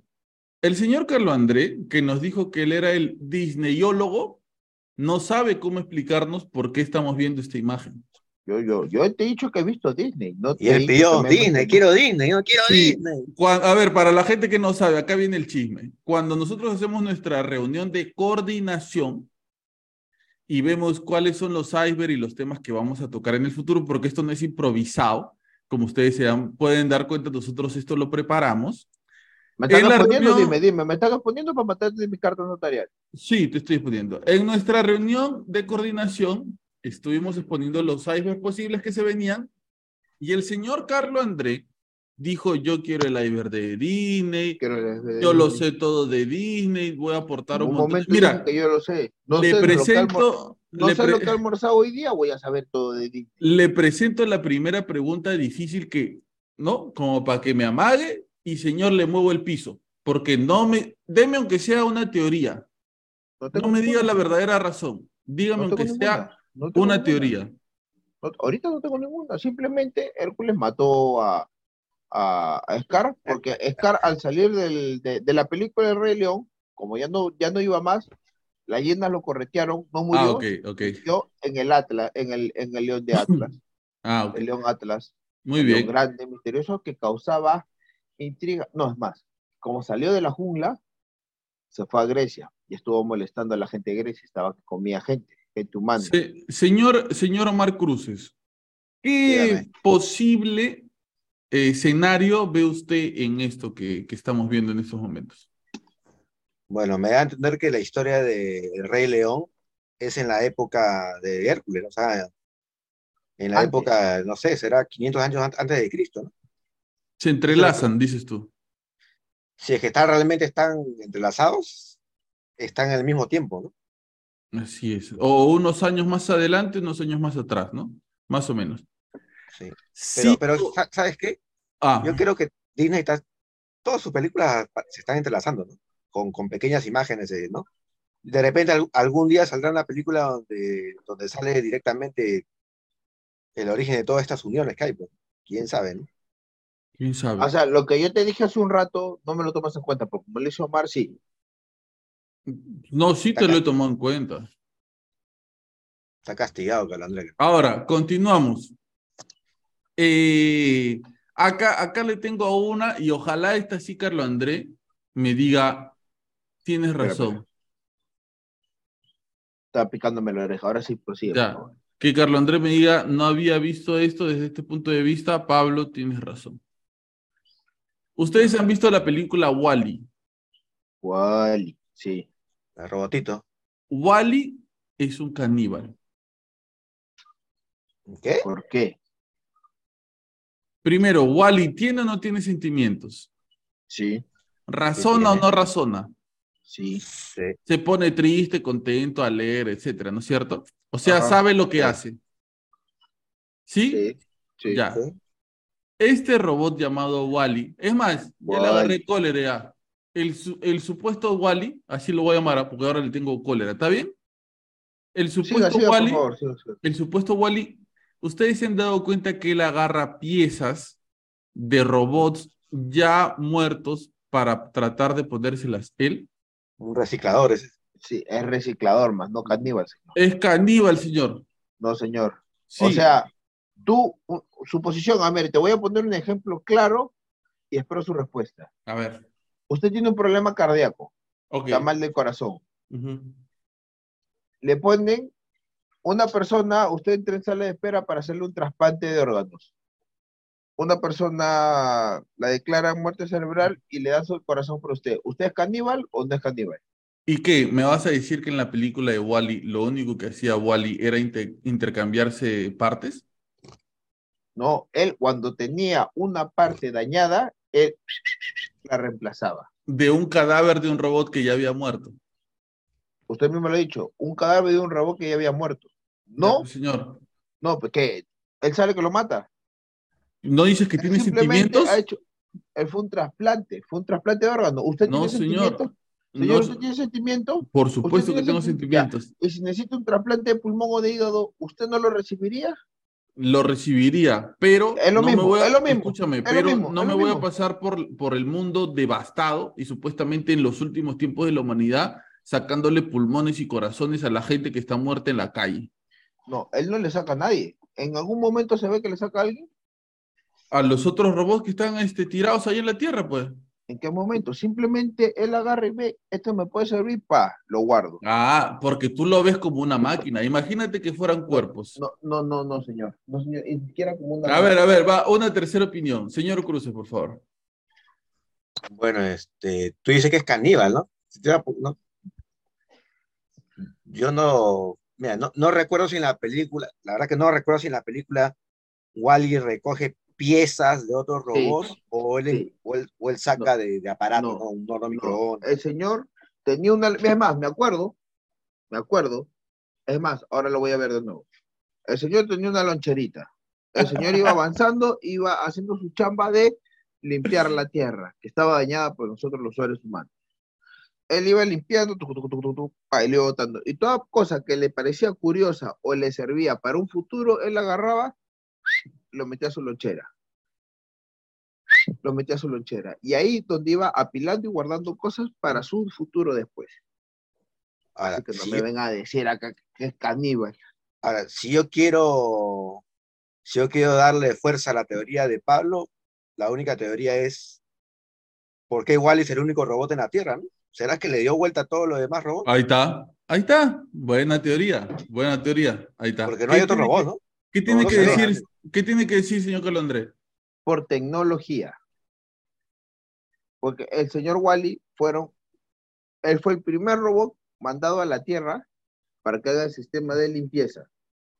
Fue uno de los primeros. Y es más, si usted recuerda la película, había un Wally, pero en grande. Creo que sí. que ¿no? le dijo, ¿cómo te llamas? Wally. Y él le dijo, Walter. Él le dice, "En grande, ¿Cómo se llamaba el grande? Walter. Ya. Ya, Y él en grande decía eso y él también hacía la misma función. Señor Carlos Andrés, ¿usted no, ¿usted no pensó dedicarse a Compactar. doblar, a do- compactar, no, a doblar este, voces de animación? Sus No. animes. No, nunca, nunca se me ha ocurrido. No, a ver, una vez más para la gente que lo quiere y que se ha reído cuando usted ha dicho Walter. Wally. Ese es Wally. Y ahí el otro, ¿cómo decía? Walter. Ahí está, igualito. Nada, más, tenemos un artista en el podcast, ¿ah? Un artista. tenemos. no me valoran. No te valoro, no te valoro. Es más, entonces tú, Carlos Andrés, dices que esta, esta teoría a ti no te parece porque tú lo quieres mucho a Wally y no te No, parece no. que hablen No, mal no. de él. Me, me parece sonso, me parece bien sonso, pero lo que usted está hablando no es. No es. O sea, tú defiendes a Wally, Carlos Andrés. No, no defiendo a Wally. A Waldir de repente, pero a Wally. Ah, Muy bien. Seguimos, seguimos, seguimos con las, con las teorías. señor. Peter Pan, Peter Pan una- es un ángel que se llevaba a los niños cuando morían. O sea, duende. No, es un ángel que se llevaba a los niños cuando No, ellos señor, morían. yo el único que conozco que se lleva a los niños son los duendes. Y lo deja debajo de la cama. A ver, para explicar un poco la teoría. La teoría habla de que Peter Pan es un ángel que recibe a los niños cuando ya están muertos y que los lleva o al cielo o al purgatorio, ¿no? Y lo que experimentan estos niños es este, esa, esa vivencia que les sucede ya después de que ellos han muerto. Una pregunta antes que sigas. ¿Un niño puede ir al infierno? Buena pregunta, por eso no dije infierno. No lo sé.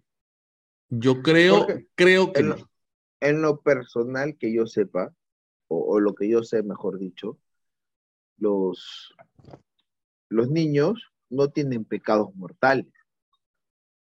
Eh, bueno, yendo a rajatabla hacia la teoría, todos tenemos pecado mortal.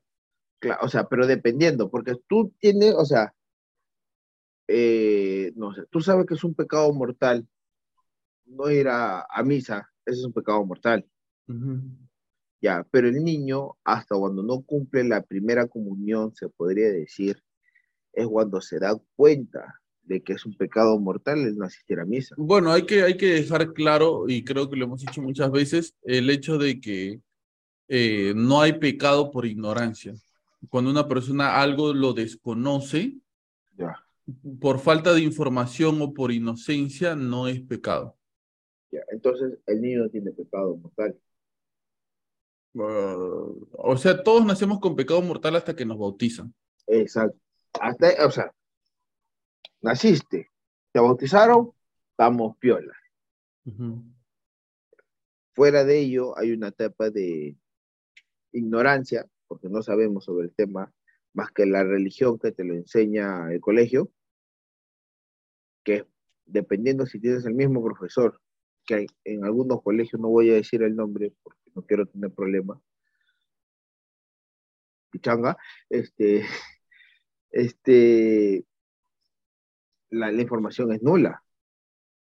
Ah, Eh, niño no está- así como se dice que un niño no está preparado para la vida, tampoco un niño tampoco no está preparado todavía en la fe, pues, ¿no?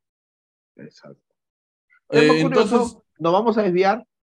Hay que proseguir, por favor, con, con lo otro. Entonces, ah, llegando a una conclusión rápida, puede que haya o no haya eh, niños, si es que existe el infierno, puede que haya o no haya niños en el infierno. Yo, yo creo que no. Yo creo que no. Yo creo que en él, ¿Ah? creo que en él. Yo, yo tampoco creo que no. Yo creo que no. Yo creo que de repente en el purgatorio habrán chibolos que le hayan contestado a sus viejos, que le hayan dicho, no, no rompas eso, y ¡juá! lo rompieron. Claro, rebeldes, rebeldes. Y claro, los pequeños rebeldes que como que mm, su jalón de pelo bien dado para que se vaya arriba. A ti no te podían hacer eso, Carlos Andrés. Papi, las orejas, la patilla, papi. Claro, Siempre la hay. oreja. Aunque Siempre hay. acuérdate lo que, acuérdate lo que decía Jesús, ¿no? Dejad que los niños vengan a mí, ¿no? Eso yo lo escuché con Michael Jackson. Terminando. Ah, está ahí. Y mira cómo acuérdate que terminó. decía- Ya, ya, pues, pues, acá, acá me- Siguiente Ah, no, punto, mejor. lo que decía, punto, lo, que- lo siguiente que decía Jesús, ¿no? El que sea como un niño entrará al reino de los cielos. Ah, Eso sí, bueno. Es verdad. Eh, sigamos. Blan... Oye, ¿Qué pasó? Un cohete pasó. Blanca Nieves nunca despertó de su sueño y el príncipe es una representación de la muerte. Eh, eso sí no lo tengo. Explícalo, por favor, porque sí no, no, no, no, no, no, lo agarro todavía, no lo agarro, no lo agarro, no, no, no, no. Me está divagando, pues no lo tengo. A ver, Blanca Nieves supuestamente entra en un sueño profundo. Para, para empezar, una, una, una vieja este, mala le da una manzana envenenada. ¿Ya? Se come la manzana envenenada. Supuestamente entra a un profundo sueño y después que entra este profundo sueño viene el príncipe, la besa y la despierta. Pero. La teoría dice que este príncipe este, no la despertó, sino que simplemente este príncipe representa a la muerte. ¿Por qué? Por lo que dice en el lecho de su muerte que les habían escrito los enanos a esta Blancanieves y porque la siguiente escena, en donde ella supuestamente ya despierta y va a vivir feliz para siempre con su príncipe, es eh, la imagen de un castillo, castillo. En, el, en el atardecer como que, exacto, como que el cielo. No es la, la imagen de un castillo en la tierra, ahí, no, gente cocinando, qué sé yo. Y no. justo, justo lo, lo estoy viendo, este. Sí, pues el final de la película, si tú lo buscas en internet, está el príncipe ya, este, bueno, ya está con Blancanieves, luego que la despierta. Blancanieves está en su, en su caballo blanco y están rumbo a un castillo, pero el castillo parece el cielo, ¿sabes? Como lo, es como, como que si estuviera, hubiese fallecido, ¿no? Exacto. A ver, Es un, es un palacio dorado. ahí lo estamos mostrando en imágenes. No parece, no parece este, que esté en la tierra. ¿no?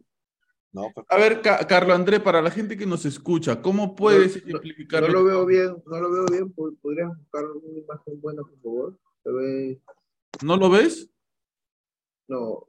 A ver, esta imagen. déjame- ya, ya, no, no. Acabo de mover el, el icono del zoom que estaba justo tapándome la mitad de la imagen. Ay, ok, ¿ahí la ves? No, bueno, sí, parece como que si estuviera, estuviera medio volando el, el, el castillo. Ex- explícalo para la gente que nos escucha, por favor. Eh, a ver, Blancanieves en un caballo blanco, el príncipe jalando, ¿cómo se llama? La correa del caballo, de, como del hocico, como que en un monte, en el fondo del monte, el bebito de los teletubes, y a la Mm, cara del bebito de los teletubes el ya sol, el sol. el sol. Imagínense ese bebito en una parte de su posterior, pero en vez de bebito y un castillo. Igual Brillante. brillante, flotando, flotando encima de las nubes. Puedo rescatar que de repente el castillo, Es alto. no, no, no, no, el castillo de repente estaba acá en, en Lima y la neblina Ya. está densa. Ay, ay, y ay, está ay. abajo. Lo- Puede ser.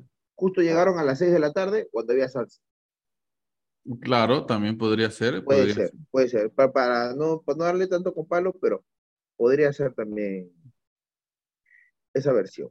Eh, Omar, ¿qué, tus comentarios sobre esta posible teoría de una de las películas de Disney más reconocidas? ah? No, no recuerdo si estoy confundiendo de, de película de Disney, pero creo que algo que sustenta esa teoría que tú has dicho, porque ya la había escuchado antes, me parece que al final de la película los enanitos y todos los animalitos, creo que cuando, cuando Blancanieves se está dirigiendo al castillo, me parece que están llorando, En la película, en la pe- en la película. Mm, ¿no? Es como que estuvieran tristes porque se ha, ha fallecido. Claro. Si es que no me estoy confundiendo de, de- de- de película, ¿no? Ahora, mira, este, este dibujo que estamos viendo ahorita no es ni de la película, de- me imagino que del autor, pero también lo representan sobre nubes. No representan un castillo terrenal, ¿no? Sí, pues pare- esa- esa- no- no- Es más, no- no es señor, la tierra. yo prefiero, si me hablas de Blancanieves, yo prefiero meter que los siete pecados capitales que son representados por los enanitos. También, siempre se habla mucho sobre eso, ¿no?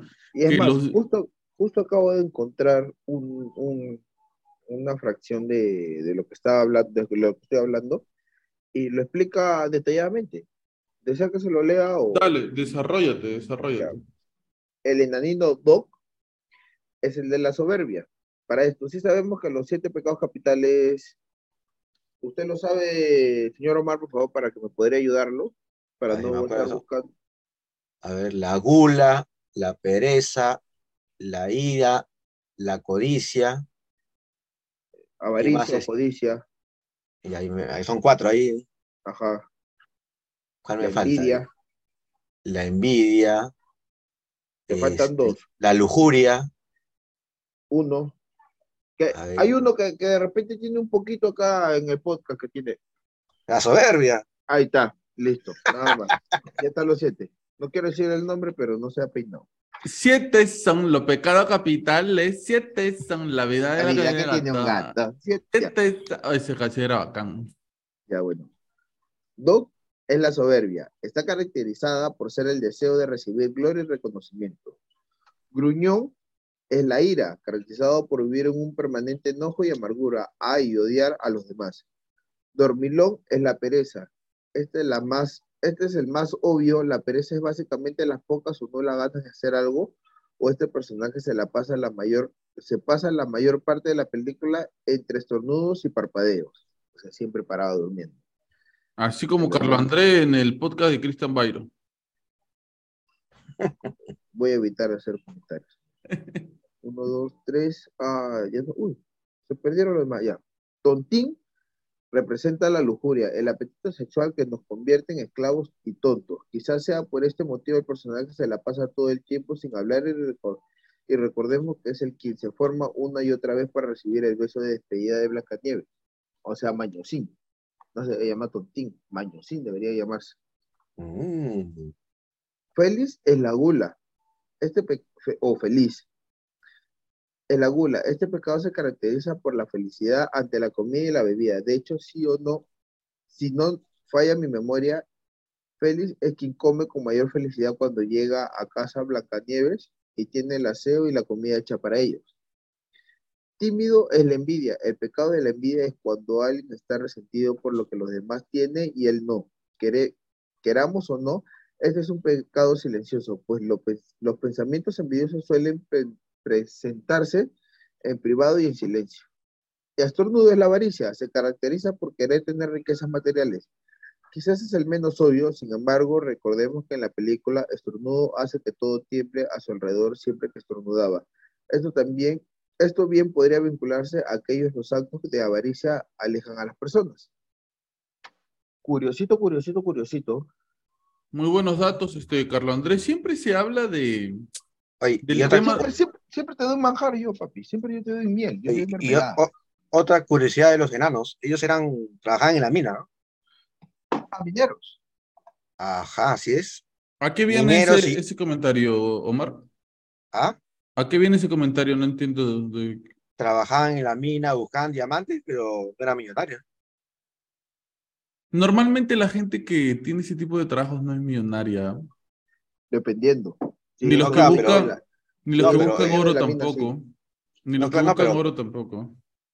si son dueños de Pero la bueno, mina, claro, sí. algo curioso, pues, ¿no? Creo que ellos trabajaban buscando diamantes y bueno, no eran millonarios, millonarios. Es verdad. Pero bueno, buenos datos, ah, buenos datos. Sigamos con el, con el, con los datos del iceberg de Y Di- otra, vez, y, y otra vez, los mensajes subliminales que tiene Disney en todas sus películas. O sea, Sí. qué cantidad, ¿no? O sea, o sea, ya si me dices uno, dos, por ahí tres, cuatro, pero ya mira cuántos datos vamos. Y Lo que falta- pasa es que me, me parece que las películas de Disney, me parece, no son creadas por Disney, ¿no? Creo que son, son ¿Por cuentos qué? más antiguos que Disney mismo. Y que ya tienen, Ah, un- es verdad. Alguno, el de Blancanieves, por ejemplo, el de Blancanieves sí es un cuento más antiguo. Ah, ok. Sí. Disculpe, señor. Sino que la representación que le da Disney, creo que es lo que quería expresar Carlo André, la representación que le da Disney tiene otro contexto, porque tampoco es que la historia sea rajatabla de la original. Sí. tampoco eso sí. Hay, hay, hay otra pregunta que quería hacerle y, y- y es curioso, ya, si supuestamente los enanos son los siete pecados, supongamos que el castillo viene a ser la iglesia, Blancanieves, ¿qué viene a ser? Mm. Ya, ponte, supongamos. Vamos, vamos a entrar así en ese conflicto. ¿Quieres una manzana? Esa, la, la villana, la bruja, la reina, por así decirlo, la tía, la tía. viene a ser el demonio. Ujú. Blancanieves, ¿quién es? Yo creo que quizás para ir más, mm, hacerlo más oscuro, quizás Blancanieves sea la que representa el demonio. Y hace que, a- que afloren los pecados capitales de cada uno de los enanos.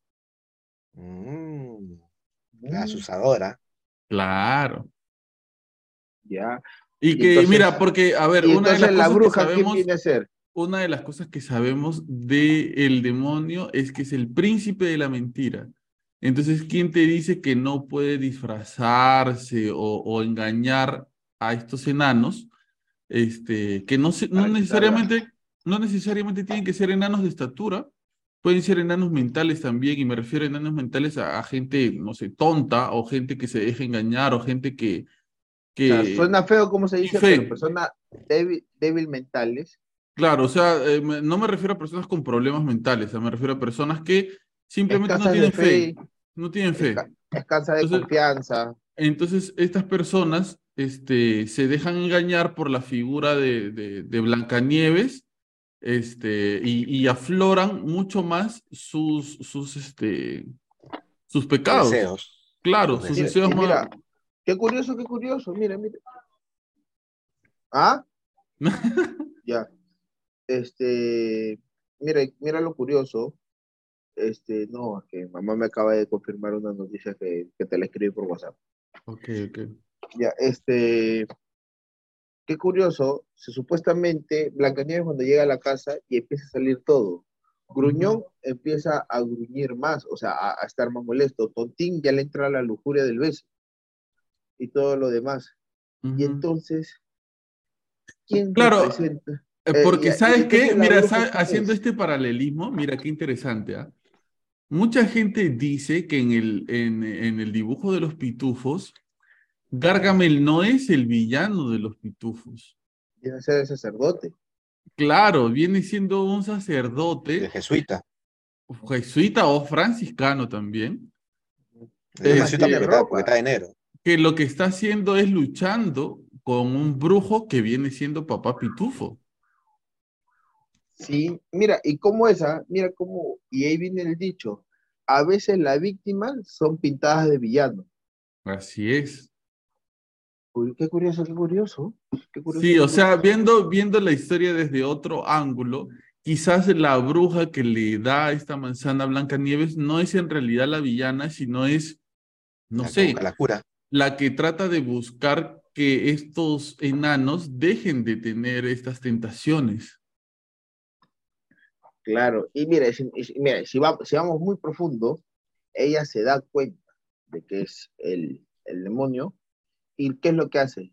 La quieren bautizar porque el demonio supuestamente es el rey de la belleza, el que te deslumbra, el que te enamora, y como Blancanieves era la más bella, la que te podía deslumbrar, la que te podía enamorar, la que te podía cautivar, ella sabiendo eso prefiere encerrarla en un sueño profundo para que no caigan las demás personas en eso Y mira, y mira más profundo, ¿no? ya me estoy yendo tan profundo que ahorita encuentro petróleo.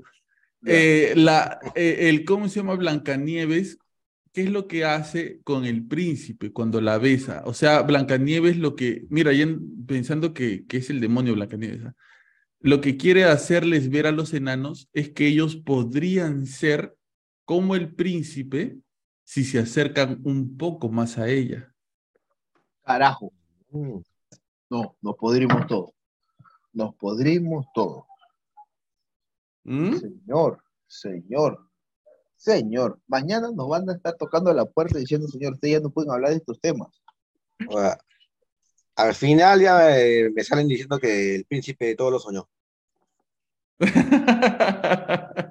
lo simplifica, Omar. lo No, de ahí salimos en la pared hablando, bueno, no ha pasado nada. Sí, sí, en ¿Cómo una, pa- dices? en una pared blanca. No, es. No, uy, no, mira, mira, mira atrás. ¿Tú, Sí, acá- sí, tú sí. qué tienes atrás?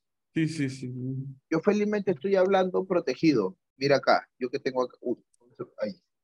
No, yo acá tengo mi, mi virgencita con mi Biblia y mi rosario abierto, por si acaso. Estoy con mi, con mi cuadro de la última cena protegiéndome todo el cuerpo. Omar, ¿tú qué opinas de, de lo que estamos lanzando? Que te has quedado callado escuchándonos. Estaba viendo la- el poder de la, de la imaginación de los panelistas. claro. Pero puede ser posible, o sea, dándole otro vuelco a la historia. Todo puede ser porque últimamente se sabe ya que ya no hay coincidencias en esas teorías en el tema de, de Disney. Yo creo que Disney todo lo hace, bueno, ahora, ¿no? En sus producciones actuales, ¿no? Lo hace todo adrede, ¿no? Y lo que estamos teorizando, tanto teorizando el tema de la princesa se puede dar, pues. Así es. Muy pronto se viene el iceberg de Pixar, ¿ah? Porque estas, estos dibujos de, de Pixar pertenecen a Disney, pero a mí sinceramente me pareció que este, podríamos tocarlo en otro podcast aparte, ¿no? Yo, yo- yo también tengo mis datos de, hecho Mira, es más, ¿sabes qué? Este es tu momento, Mar. Dale, vaya, lanza. Ah, Ahí va, lanzando. Lo que pasa es que había, yo recién ahorita acabo de averiguar, no, no es que siempre, eh, siempre los, los sabido, ¿no? Eh, por si un detalle de Walt Disney, yo no sabía el tema de, de los dos dedos de Walt Disney, en general. Lo que pasa es que dice que Walt Disney le gustaba fumar mucho, fumar y fumar, y Walt Disney, Mickey Mouse, Donald, Tribilín, son dibujos para que, no, Tribilín, Tribilín. Ah, ya, trilín. Goofy, Goofy, Goofy. Todos las, eh, los dibujos animados de Walt Disney son para niños. Y no es posible en aquella época que el creador de estos dibujos para niños se esté exhibiendo siempre eh, o en fotografías con fumando. pues. Con su puchito. Era, contradic- era contradictorio, pues, ¿no? Que no siempre, no siempre ha sido contradictorio, Omar, perdón que te corte, ¿ah? O sea, en Antes algún sí momento Antes sí se podía. incluso se promovía que la gente fume. Y, eh, y, eh, bueno, después se dieron cuenta que era un total error, ¿no? Creo que es algo, ¿sabes qué? Que lo que pasa actualmente con vapear. No hay la suficientemente data como para saber cuánto daño te puede hacer en 50 años vapear en este momento. Pe- Pero hubo- hay hay- un- hay hay- una- hay to- hay- no termina la perdón, historia. Perdón, perdón que te corte. Hay una, hay un- en una serie de, de doctores que yo, que yo veía, ah, no me acuerdo, no sé si era Grey's Anatomy o Doctor House, que agarra y había unos chicos que el chico tenía problemas pulmonares y el chico era nadador. Y el papá le dice, su hijo fuma y eso, y dice, no, no, no, no, no, no, y el chico se negaba y siempre rotundamente decir que no fumaba, pero el chico tenía problemas por vapear. que el vapear tanto, igual entra tanto oxígeno, unas cosas así que sí, sí hay problemas supuestamente en los pulmones con ellos también. Porque la gente dice, no, vapear es más sano. Loco, todavía nosotros no tenemos la suficiente cantidad de tiempo para saber si el vapear te va a causar algún tipo de problema en el futuro. No se sabe. Pero bueno, continúa, Omar, por favor. Sí, el tema del cigarro, lo que pasa es que, como dice, que no era, no era coherente que el, el creador de los dibujos para niños, como él era fumador, le gustaba fumar, no era posible que él siempre, dice que siempre en sus entrevistas o en, las, o en las fotografías que le toman, él siempre estaba con el cigarro, ¿no? ¿Y qué hicieron los editores para barajarla? Dice que en cada foto que él tenía, donde él estaba con el cigarro en la mano, tú cuando agarras un cigarro, lo agarras con dos dedos. Dicen que los editores, para que no se viera feo este detalle de estar con el cigarro en la mano, editaban, en aquella época, editaban el cigarro. Y siempre lo veían a Walt Disney con, con dos dedos así, ¿no? Como ¿Y qué es pistola. lo que pasa? ¿Qué es lo que pasa? Me parece que Mickey Mouse también, y algunos personajes de Disney, o he escuchado por ahí que eh, eh, eh, en el parque de Disney, las personas que se visten de, de- de estos personajes casi siempre hacen esta seña, ¿no? De los dos dedos, ¿no? ¿Por qué? Porque esa Mm. ori es, es, el, es como origen de, del cigarro de, de Disney, pues, ¿no? Es más, me parece que lo he visto a Mickey Mouse que hace así también, ¿no? Levántalo, este, siempre está con los dos dedos este, unidos, como que si tuviera un cigarro, ¿no? Y ese es el Ah. origen. Ah, mira, mira. eh, y, y, a ver, Ahorita acabo de ver, pero supuestamente solo son dos fotos que tienen Walt Disney, así, no me salen más. Pero es que dicen que los han editado. yo lo que quiero saber es de qué murió el tío. De cáncer de pulmón. Oh, bueno. El, Con el cigarro. Cáncer de pulmón en el 66. ¿Qué? ¿Y me vas a decir que en el 66 ya sabían sobre criogenización para que la gente siga viviendo? Bueno, bueno, eso se dice, ¿no? Murió, sufrió un paro cardiorrespiratorio, falleció el 15 de diciembre de 1964, fue incinerado de el, el 17 de diciembre y trasladado al panteón familiar de Forest Lawn Memorial Park Lane en California. Ay, ay, ay, está bien en el inglés. Pero supuestamente ha muerto, dice que fue incinerado. Sí, mucha gente dice que ha sido incinerado, pero otra gente dice que está congelado. Continúa O sea, este. o- o sea, le metía tanto el pucho que se fue, terminó en cenizas. Ay, bueno, Ahora- ¿verdad, no? Ahora, a- hablando, del- a- hablando de las cenizas, eso- este dato sí no me quiero adelantar porque tú lo debes tener, Pablo, del tema de las... Suéltelo nomás, usted No, señor, suel- ¿usted por qué suéltalo, teme? suéltalo, ¿Usted suéltalo, teme? Lánzalo ¿Usted por nomás. teme? El tema, el tema de las cenizas de los cremados. Lánzalo, nomás lánzalo. Lo que pasa es que hay muchas personas que como último deseo piden de que cuando fallezcan, y y- que pasa en, en- en el parque de Disney, ¿Qué? ¿Que tiren sus cenizas ahí? sí. ¿Y qué, Ah, cosa lo, ¿Y qué cosa es lo cruel de esta, del tema de, de- de los parques de, Di- de Disney? Dicen de que todos los, eh, el personal, eh, el personal trabajador en el parque tienen que dar una alerta cuando ven eso. Porque cuando ven eso, de manera solapa, barren todita las cenizas y lo botan. Ah, la que. Oye, Bueno. ahora es de recontra cruel. Y ahora que dices eso, este. Hace poco salió una noticia tampoco que no dejaron que hagan una pedida de mano en Disney. Se habla mucho, se habla también, mucho también. de, se habla mucho del maltrato laboral en, en, en los, en los, en los, estos establecimientos que tiene Disney, ¿no? Que dicen que muchos chicos que tienen todo el día puesto el traje, este, sufren, de verdad sufren demasiado y tienen que hacer señales para que ya los lleven a otros lados porque está totalmente prohibido que se quiten ellos la- las máscaras. No No, pueden ni hablar. mentira. No, bueno, no sé. Tengo una amiga que ha trabajado en, en, en Walt Disney. Disfrazada.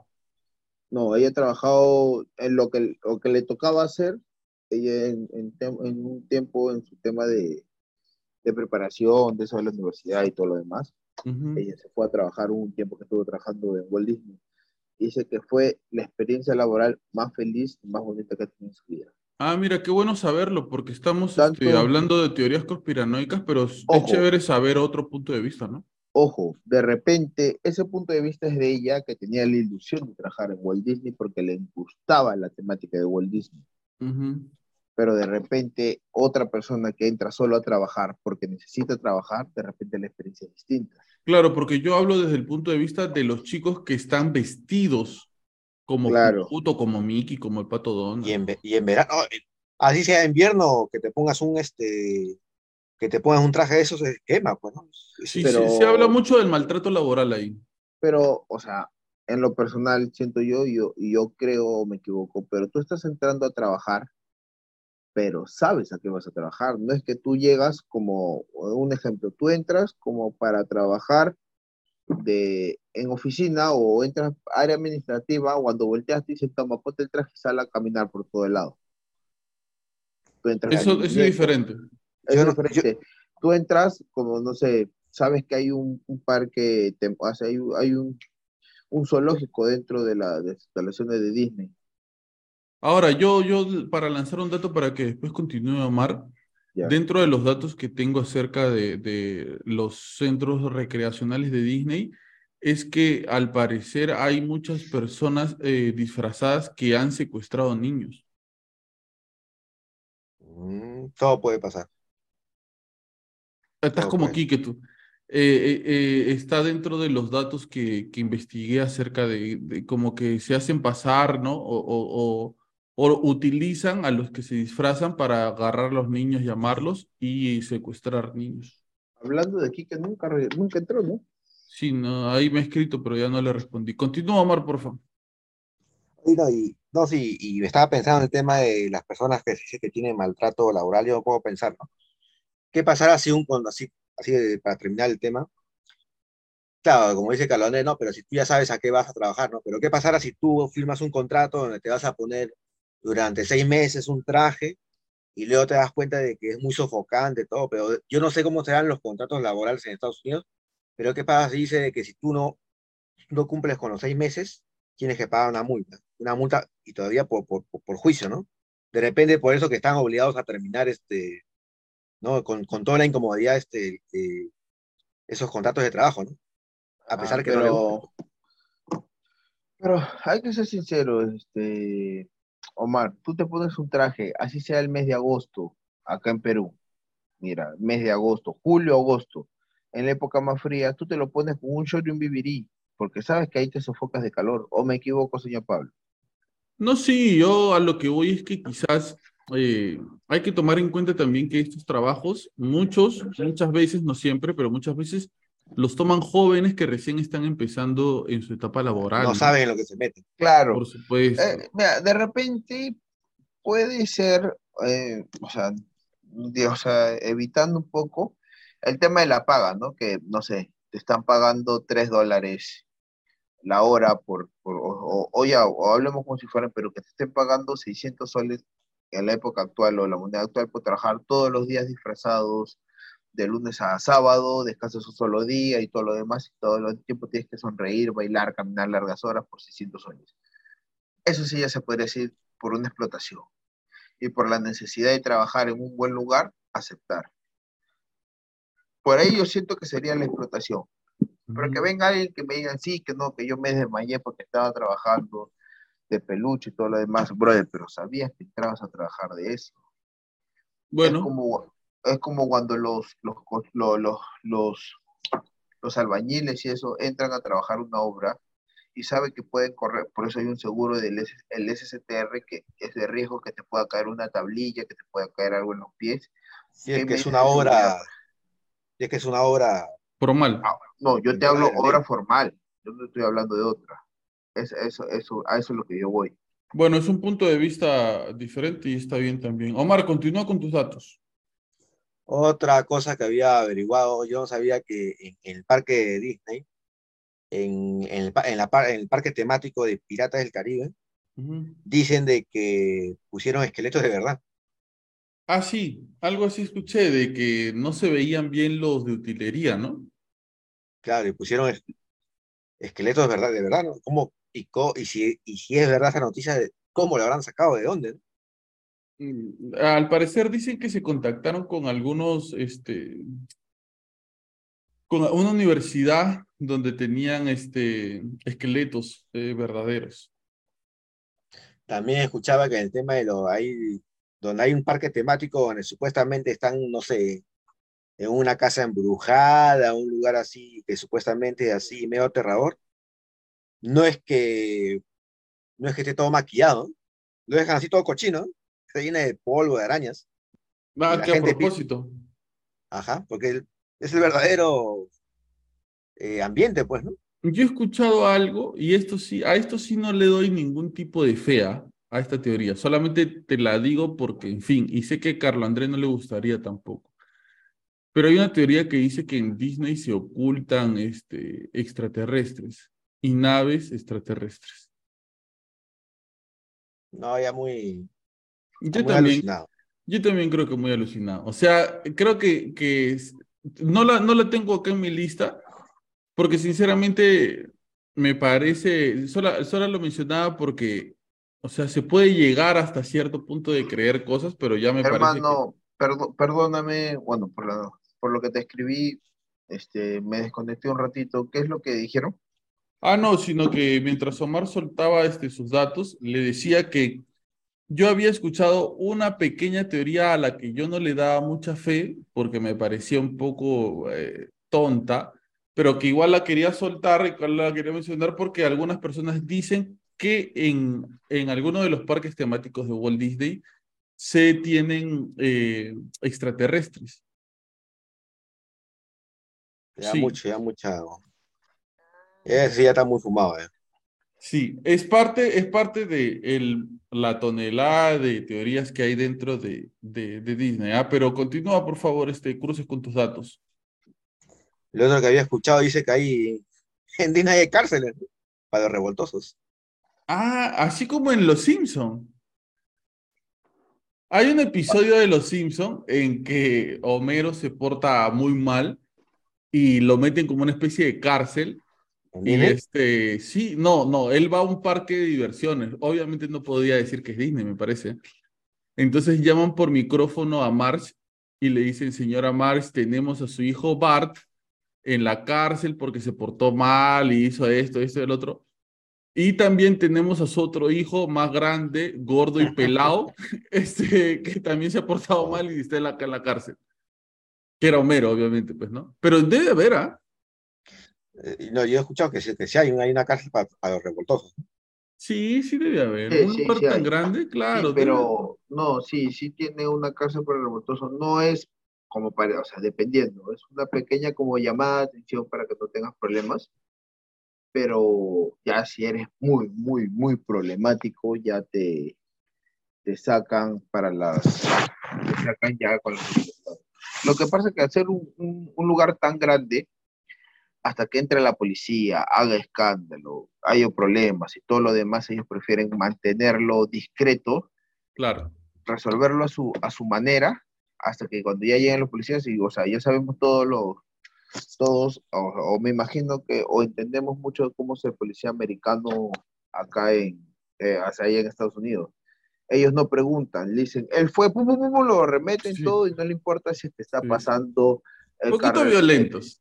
El carro alegórico de Pluto, está viniendo Pluto, está viniendo Mickey, además, ya se está despertando la bella durmiente que le están dando el besito en la frente, el policía paró el- la fiesta por un revoltoso, y ahí creo, por eso creo que me imagino que ellos tendrán una cárcel, ellos Claro. como Es posible. problema, Es posible, es es posible. como que están en los rieles, ¡juá! le meten su rimón hasta la siguiente esquina, y ya lo enmarrocan, ya con menos gente, lo meten en su cárcel de, ma- de, de caramelo de repente, quién sabe. Lo solucionan todo de manera más rápida. Claro, y ya se ve que está, o sea, una llamadita de atención, pues si ven que ya está la cosa fea, Al- ya, que entra, ya, ya entra la policía y ya se encarga las autoridades. ¿Algún otro dato, Omar? Sí, este, dos más ya. A ver. Este, si se puede, ¿no? Si se puede. Dale, dale, dale. La clásica pregunta que yo siempre había escuchado, ¿no? ¿Por qué Pluto es un perro, entre comillas, sin inteligencia superior? ¿Y por qué Goofy sí? Porque ambos son perros, ¿no? No son Mm. perros, Goofy no es perro. Sí, son Goofy perros, perro. Carlos Andrés. Son perros. Pero ahí, ahí está, bueno. ¿Tú a Pluto cómo lo ves? Claro. Un animal, Agiu, pues, de- agiu, agiu. A cualquiera de los dos.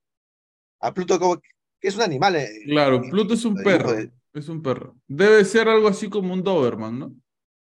Sí, pero es, es un perro, pero que no es este, no es inteligente, Ya, no es parlante. Es un perro antropomorfo alto que normalmente usa un cuello de tortuga. Goofy, Tribilín. Ajá. Goofy, sí. Pero ahí está. ¿Por qué él sí, él sí y por qué Pluto no? Porque es otra raza, seguro. Evolucionada. Una cochachi. Mm. Bien, cruces, ¿ah? Eh, Estoy haciendo mi tarea. Estoy haciendo la tarea. ¿Y el otro dato cuál es? El otro justo era sobre Scar. ¿El que yo Otro dije? más. No, no, otro. Claro, del, del- del león. Pero otro dato más. A ver.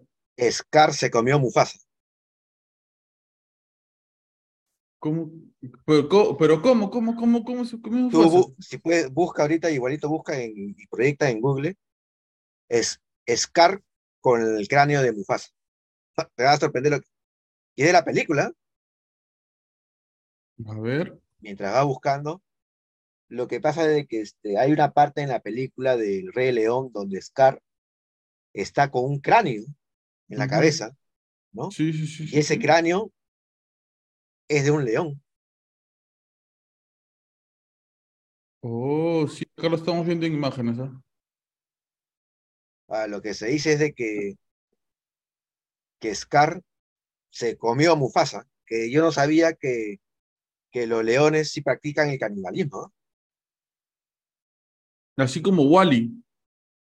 Así como la teoría caníbal de el Wall. detalle. Cuál linda- ah, parece que sí. ah, Mira, pongo ahora cráneo de un león. A ver. Cráneo león. Ah, Tiene, Es, tiene su pues. parecido, tiene su parecido. No, es que es, es, es. Ahora, yo más o menos de lo que yo estaba escuchando es por qué han representado esto, porque en la, eh, eh, en la fauna animal, en la vida animal, los leones sí, este, hasta donde yo había averiguado, no hay rastros de que, o evidencia de que las hienas puedan comer este, leones, o coman mm, carroña de león, ¿no? Pero sí, yo sé que los científicos han descubierto que los leones sí se comen entre ellos, ¿no? O sea puede que después que los, a- de que los, a- lo aplastaron, bajó y se lo comió. Esto es lo que da a indicar, porque ¿qué- y todavía parece que está hablando con, con el- la calavera del cráneo de Mufasa. Claro, como que juega, ¿no? Sí. Ahí está, ahí está. Ahí sí, Carlos Andrea, ahí sí se vea. Sí. Buena, buena, buena. Bien, este, ¿ah? Y todavía le ponen las, sus, sus garras como si fueran ojos, ¿no? Sí, sí, sí, sí, sí. No, y no me había percatado de eso, ¿ah? No me había percatado de ese, de ese detalle. Bien, Cruces, detalle. con tu. Oye, se nos ha quedado corto, corto, corto este, este podcast. Sí, oye, hay un montón. Mira, yo voy a lanzar unas tres ultimitas, tres ultimitas, ¿ah? Porque de verdad hay para más. Y como les decía, Chiqui, Vamos a sea, hacer- ¿son, chiquis o, o- o- chiqui, chiqui, ¿Cómo chiqui. Vamos a hacer el iceberg de Pixar también, ¿ah? Porque no quería meter a Pixar acá, porque creo que podemos hacer un iceberg, iceberg aparte ¿Pixar sobre es eso. parte de Disney o esa parte? Sí, Pixar Bien, esa bien. es parte de Disney, sí.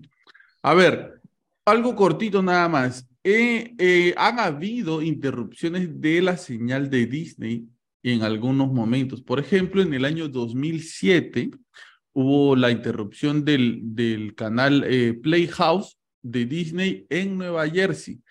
En ese momento, esa sección era únicamente para los más pequeños del hogar, ya para los más niños. Es como si hubieran estado viendo Pepa. Y de repente, en ese momento se estaba dando este, el, el dibujo Manny a la obra, ya, y de repente de un momento a otro se comenzaron a mostrar eh, imágenes pornográficas. Habla bien, o sea, de, de Peppa Pig, o, Sí. o Manny, o, o, o Masha y el oso, pasaron a Cleopatra y Ah, los esclavos, algo. la venganza de los esclavos. Algo así, algo así. Y esto Oh. también sucedió en el año 2011, eh, pero en Disney Channel de Carolina del Norte, cuando daban, adivinen qué, ¿Qué? Lilo y Stitch. Habla bien. Ocurrió lo Oh, mismo. pero si tú has visto Lilo y Stitch, eh, es muy obsceno. Este, es más, creo que primera vez que yo veo a un, un dibujo de Disney con unas caderas tan grandes como la hermana de, de Lilo. Ah, ya. ¿Te refieres a que era muy sexual? Sí, un, un- su cachito. Muy sexualizado. Sí, o sea, el dibujo está muy marcado. O sea, si, si tú te vas al morbo, casi un poquito, nomás no tan al fondo, sí, sí te puedes meter tus alucinadas. Para un chivol, para un niño de 13, 14 años que ya está conociendo su cuerpo, todo lo demás, Es mucho, dices tú. para mí, en lo personal, te lo digo el- porque yo he sido uno de esos. El último de estos datos, el último dato que quería lanzar es que en Disney, ojo con esto, ¿ah? hay en los parques temáticos de Disney, hay cadáveres sin encontrar. ¿Cómo? Bueno, Sí. En un, en un momento eh, de esta historia sobre Disney, eh, se encontraron cuatro cuerpos en una vivienda del parque de Disney. Cuerpos de personas que no se sabía que habían desaparecido y que nadie había reportado como desaparecidas y que nadie estaba buscando. Y se le acusó de sospechoso a la persona que los encontró, que era un trabajador de Disney. O sea, son cuerpos que nadie, o sea, no son un NN. Exacto. Son gente que ha muerto dentro de las instalaciones porque al parecer ellos tratan de tener mucho cuidado con esto y eso es otro dato del iceberg que si ha- supuestamente nadie ha muerto en Disney, pero al parecer sí han muerto personas en Disney, sino que se ha tratado de sacar a las personas del establecimiento para que digan que han muerto afuera,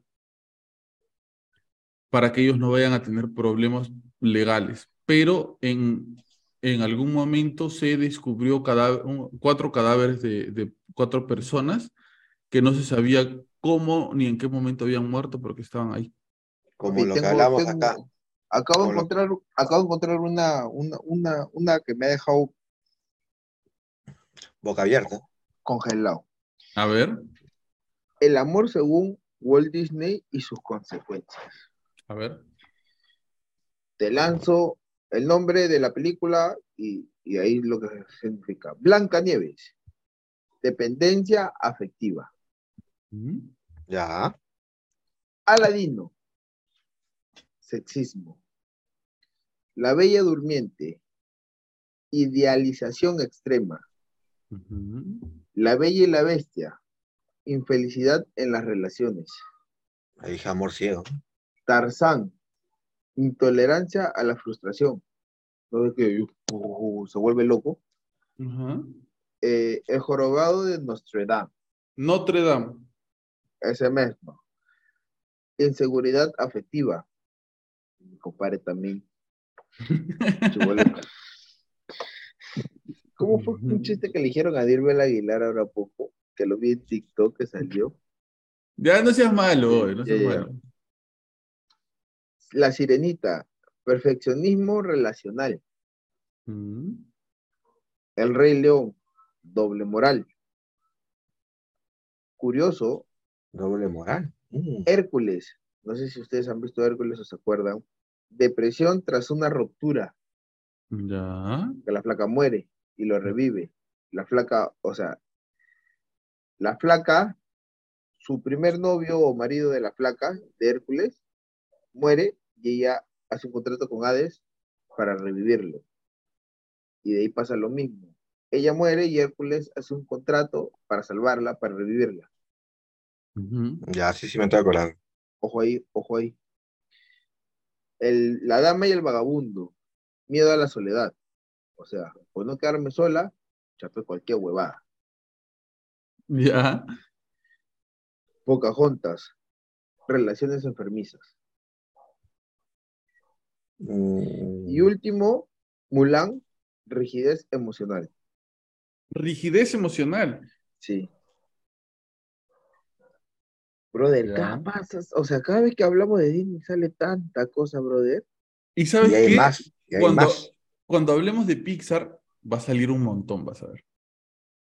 Pero eso será, eso será para otro podcast. Iceberg. Muchi, sí, Carlos André. No, no, no, te estoy escuchando. Te estoy Ah, ya, escuchando. muchísimas Está ra- gracias por estar aquí, muchísimas gracias por escucharnos. Eh, como se pueden dar cuenta, este, ya les había dicho, nosotros preparamos esto para que salga lo más bonito posible, lo más entretenido posible y teorizamos todo lo que podamos para que este, tú te entretengas en este tiempo mientras estamos aquí junto con, contigo. Gracias por estar acá, por llegar hasta acá. Gracias porque cada vez somos más. Esperemos que este domingo podamos celebrar los 800 suscriptores y si no, lo, lo celebraremos la próxima semana o el otro mes o cuando se tenga que dar. Pero a ti, a ustedes, los 787 que están aquí, muchísimas gracias. Omar, hasta el sábado.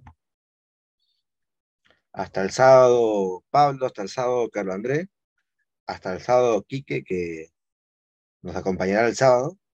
Y gracias a todas las personas que hasta el día de hoy nos, nos acompañan, nos siguen, y esperemos que este iceberg de Disney les haya gustado bastante. pues, ¿no?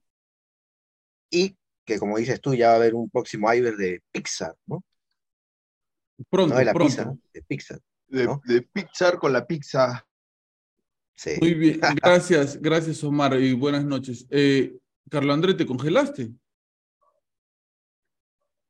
El bello durmiente. Ahí está, ahí está, Carlos André. Este, Eh, que eh, antes, antes, porque sí, se me, se me antes está que se- yendo. antes que se despida Carlos André, Carlos André, el sábado tendremos un mini blog tuyo de lo que vas a estar haciendo o no. Habla con la gente y coméntale. Sí, eh, me estoy yendo yo a. No ¿Al digas a dónde te estadio? está, no, te, te digo, no digas. Ya, no se está yendo al estadio y Carlos André no va a poder llegar el sábado al podcast, pero nos va a traer un mini blog que vamos a poner aquí en el, en el podcast para que Ar- ustedes lo vean. A de ras de cancha. a ras de cancha del señor Carlos André, un mini blog del señor Carlos André que va a incursionar como bloguero y va a hacer sus primeros pininos Sí, en, en, este, en el Eh, blog. A los Silvio, a los Silvio. sí. eh, espero, espero, espero que, que pueda hacerlo porque la cosa está, está un poco difícil. Está, hay noticias que. ¿Qué? ¿Qué? Las noticias se fueron. Lo secuestraron a Carlos André. Hay Bueno, noticias que, bueno, ahí está, ya volviste, volviste, Eh, Carlos eh. André. No se te escuchó nada. Este, despídete de una vez antes que se te vaya la señal. Ya, gente, disculpa, mi señal está pésima. Gracias por estar hasta acá, gracias por escucharnos. Disfruten. Nos vemos el sábado, nos vemos el domingo, nos vemos el jueves. El sábado su, su mini blog de Carlos Andrea. Si no lo hace desde donde va a estar, lo va a hacer, va a ser el, el- su blog de que han nacido sus perritos, pero algo va a hacer Carlos Andrea. Ahí lo vamos Sí. a tener. Disculpe que me despida tan rápido, pero sino que el internet ya se está que se me corta y, y no me voy a terminar despidiendo. Y este, antes de terminar, antes de terminar, antes de terminar, eh, un familiar de, de Carlos Andrea acaba de fallecer y quisiera de todo corazón dedicarle este pequeño podcast, este pequeño espacio para la tía de Carlos André que hoy partió y dejó este mundo. Un abrazo, hermano, y espero que tu familia esté tranquila. Muchísimas gracias para todos ustedes que nos escucharon hasta aquí. Gracias por acompañarte de nosotros. Eh, como te puedes dar cuenta, eh, nosotros hacemos esto eh, para sentirnos acompañados, que tú te sientes acompañados de nosotros y nosotros de ti también. Y mira, lo de Carlo Andrés no lo teníamos planeado, lo que pasó con su tía, pero lamentablemente así son las cosas y nosotros seguimos porque tenemos un compromiso firme contigo de acompañarnos. Acompáñate de nosotros, que nosotros nos acompañamos de ti. Esto fue Habla Pablo, el podcast del pueblo en su sección Historias para no dormir. Hasta luego.